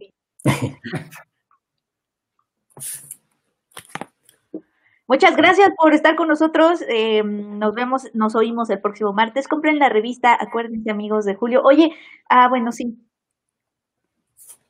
¿Ok? ok, sí. Vas, Arturo. Yo soy Artur Magaña, me pueden seguir en arroba ArturHD.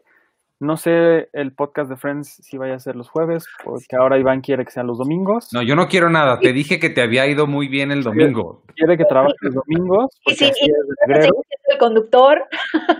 Ah, sí, cierto, yo no voy a ser el conductor, entonces que sea cuando sea, a mí me vale madre, háganlo, háganlo cuando quieran. Pero el domingo empezamos la, la cuarta temporada, fue un experimento que, que, que hicimos por sugerencia de Iván y sí nos fue, la verdad, bastante, bastante bien, fueron como casi 8000 reproducciones entre los dos episodios que transmitimos. Y pues miren, lástima que ya no voy a ser el conductor de- del podcast. Fue tu despedida de conductor. Fue mi despedida, exactamente. Dura muy poco. Y los lunes Seinfeld. ¿De ahí no te han corrido, Iván? No, afortunadamente todavía no. Todavía te dan chance de, de- de estar en tu podcast. Qué padre. Y los miércoles, lo- los lunes está Checo hablando de, de su, de su vida. Lunes y miércoles de, de- de mi vida. Clasificación pendiente. ¿Cómo podemos hacer Mulan meses sin intereses? No estaría nada mal, oye. Casos de la vida de Checo. Exacto. Pues muchas gracias, amigos. Y ya. Adiós. Cuídense mucho y Adiós. Adiós, amigos. Ya no hablamos de. eh, ¿Cómo se llama esta de solteros que les dije? Matt Damon. eh, no, No. eh, eh, escuela de sedu- para seductores. Escuela para. Escuela Podemos, de- hablar, podemos hablar igual así la siguiente semana. Sí. Sí. No, no, no, no. Ah, bueno.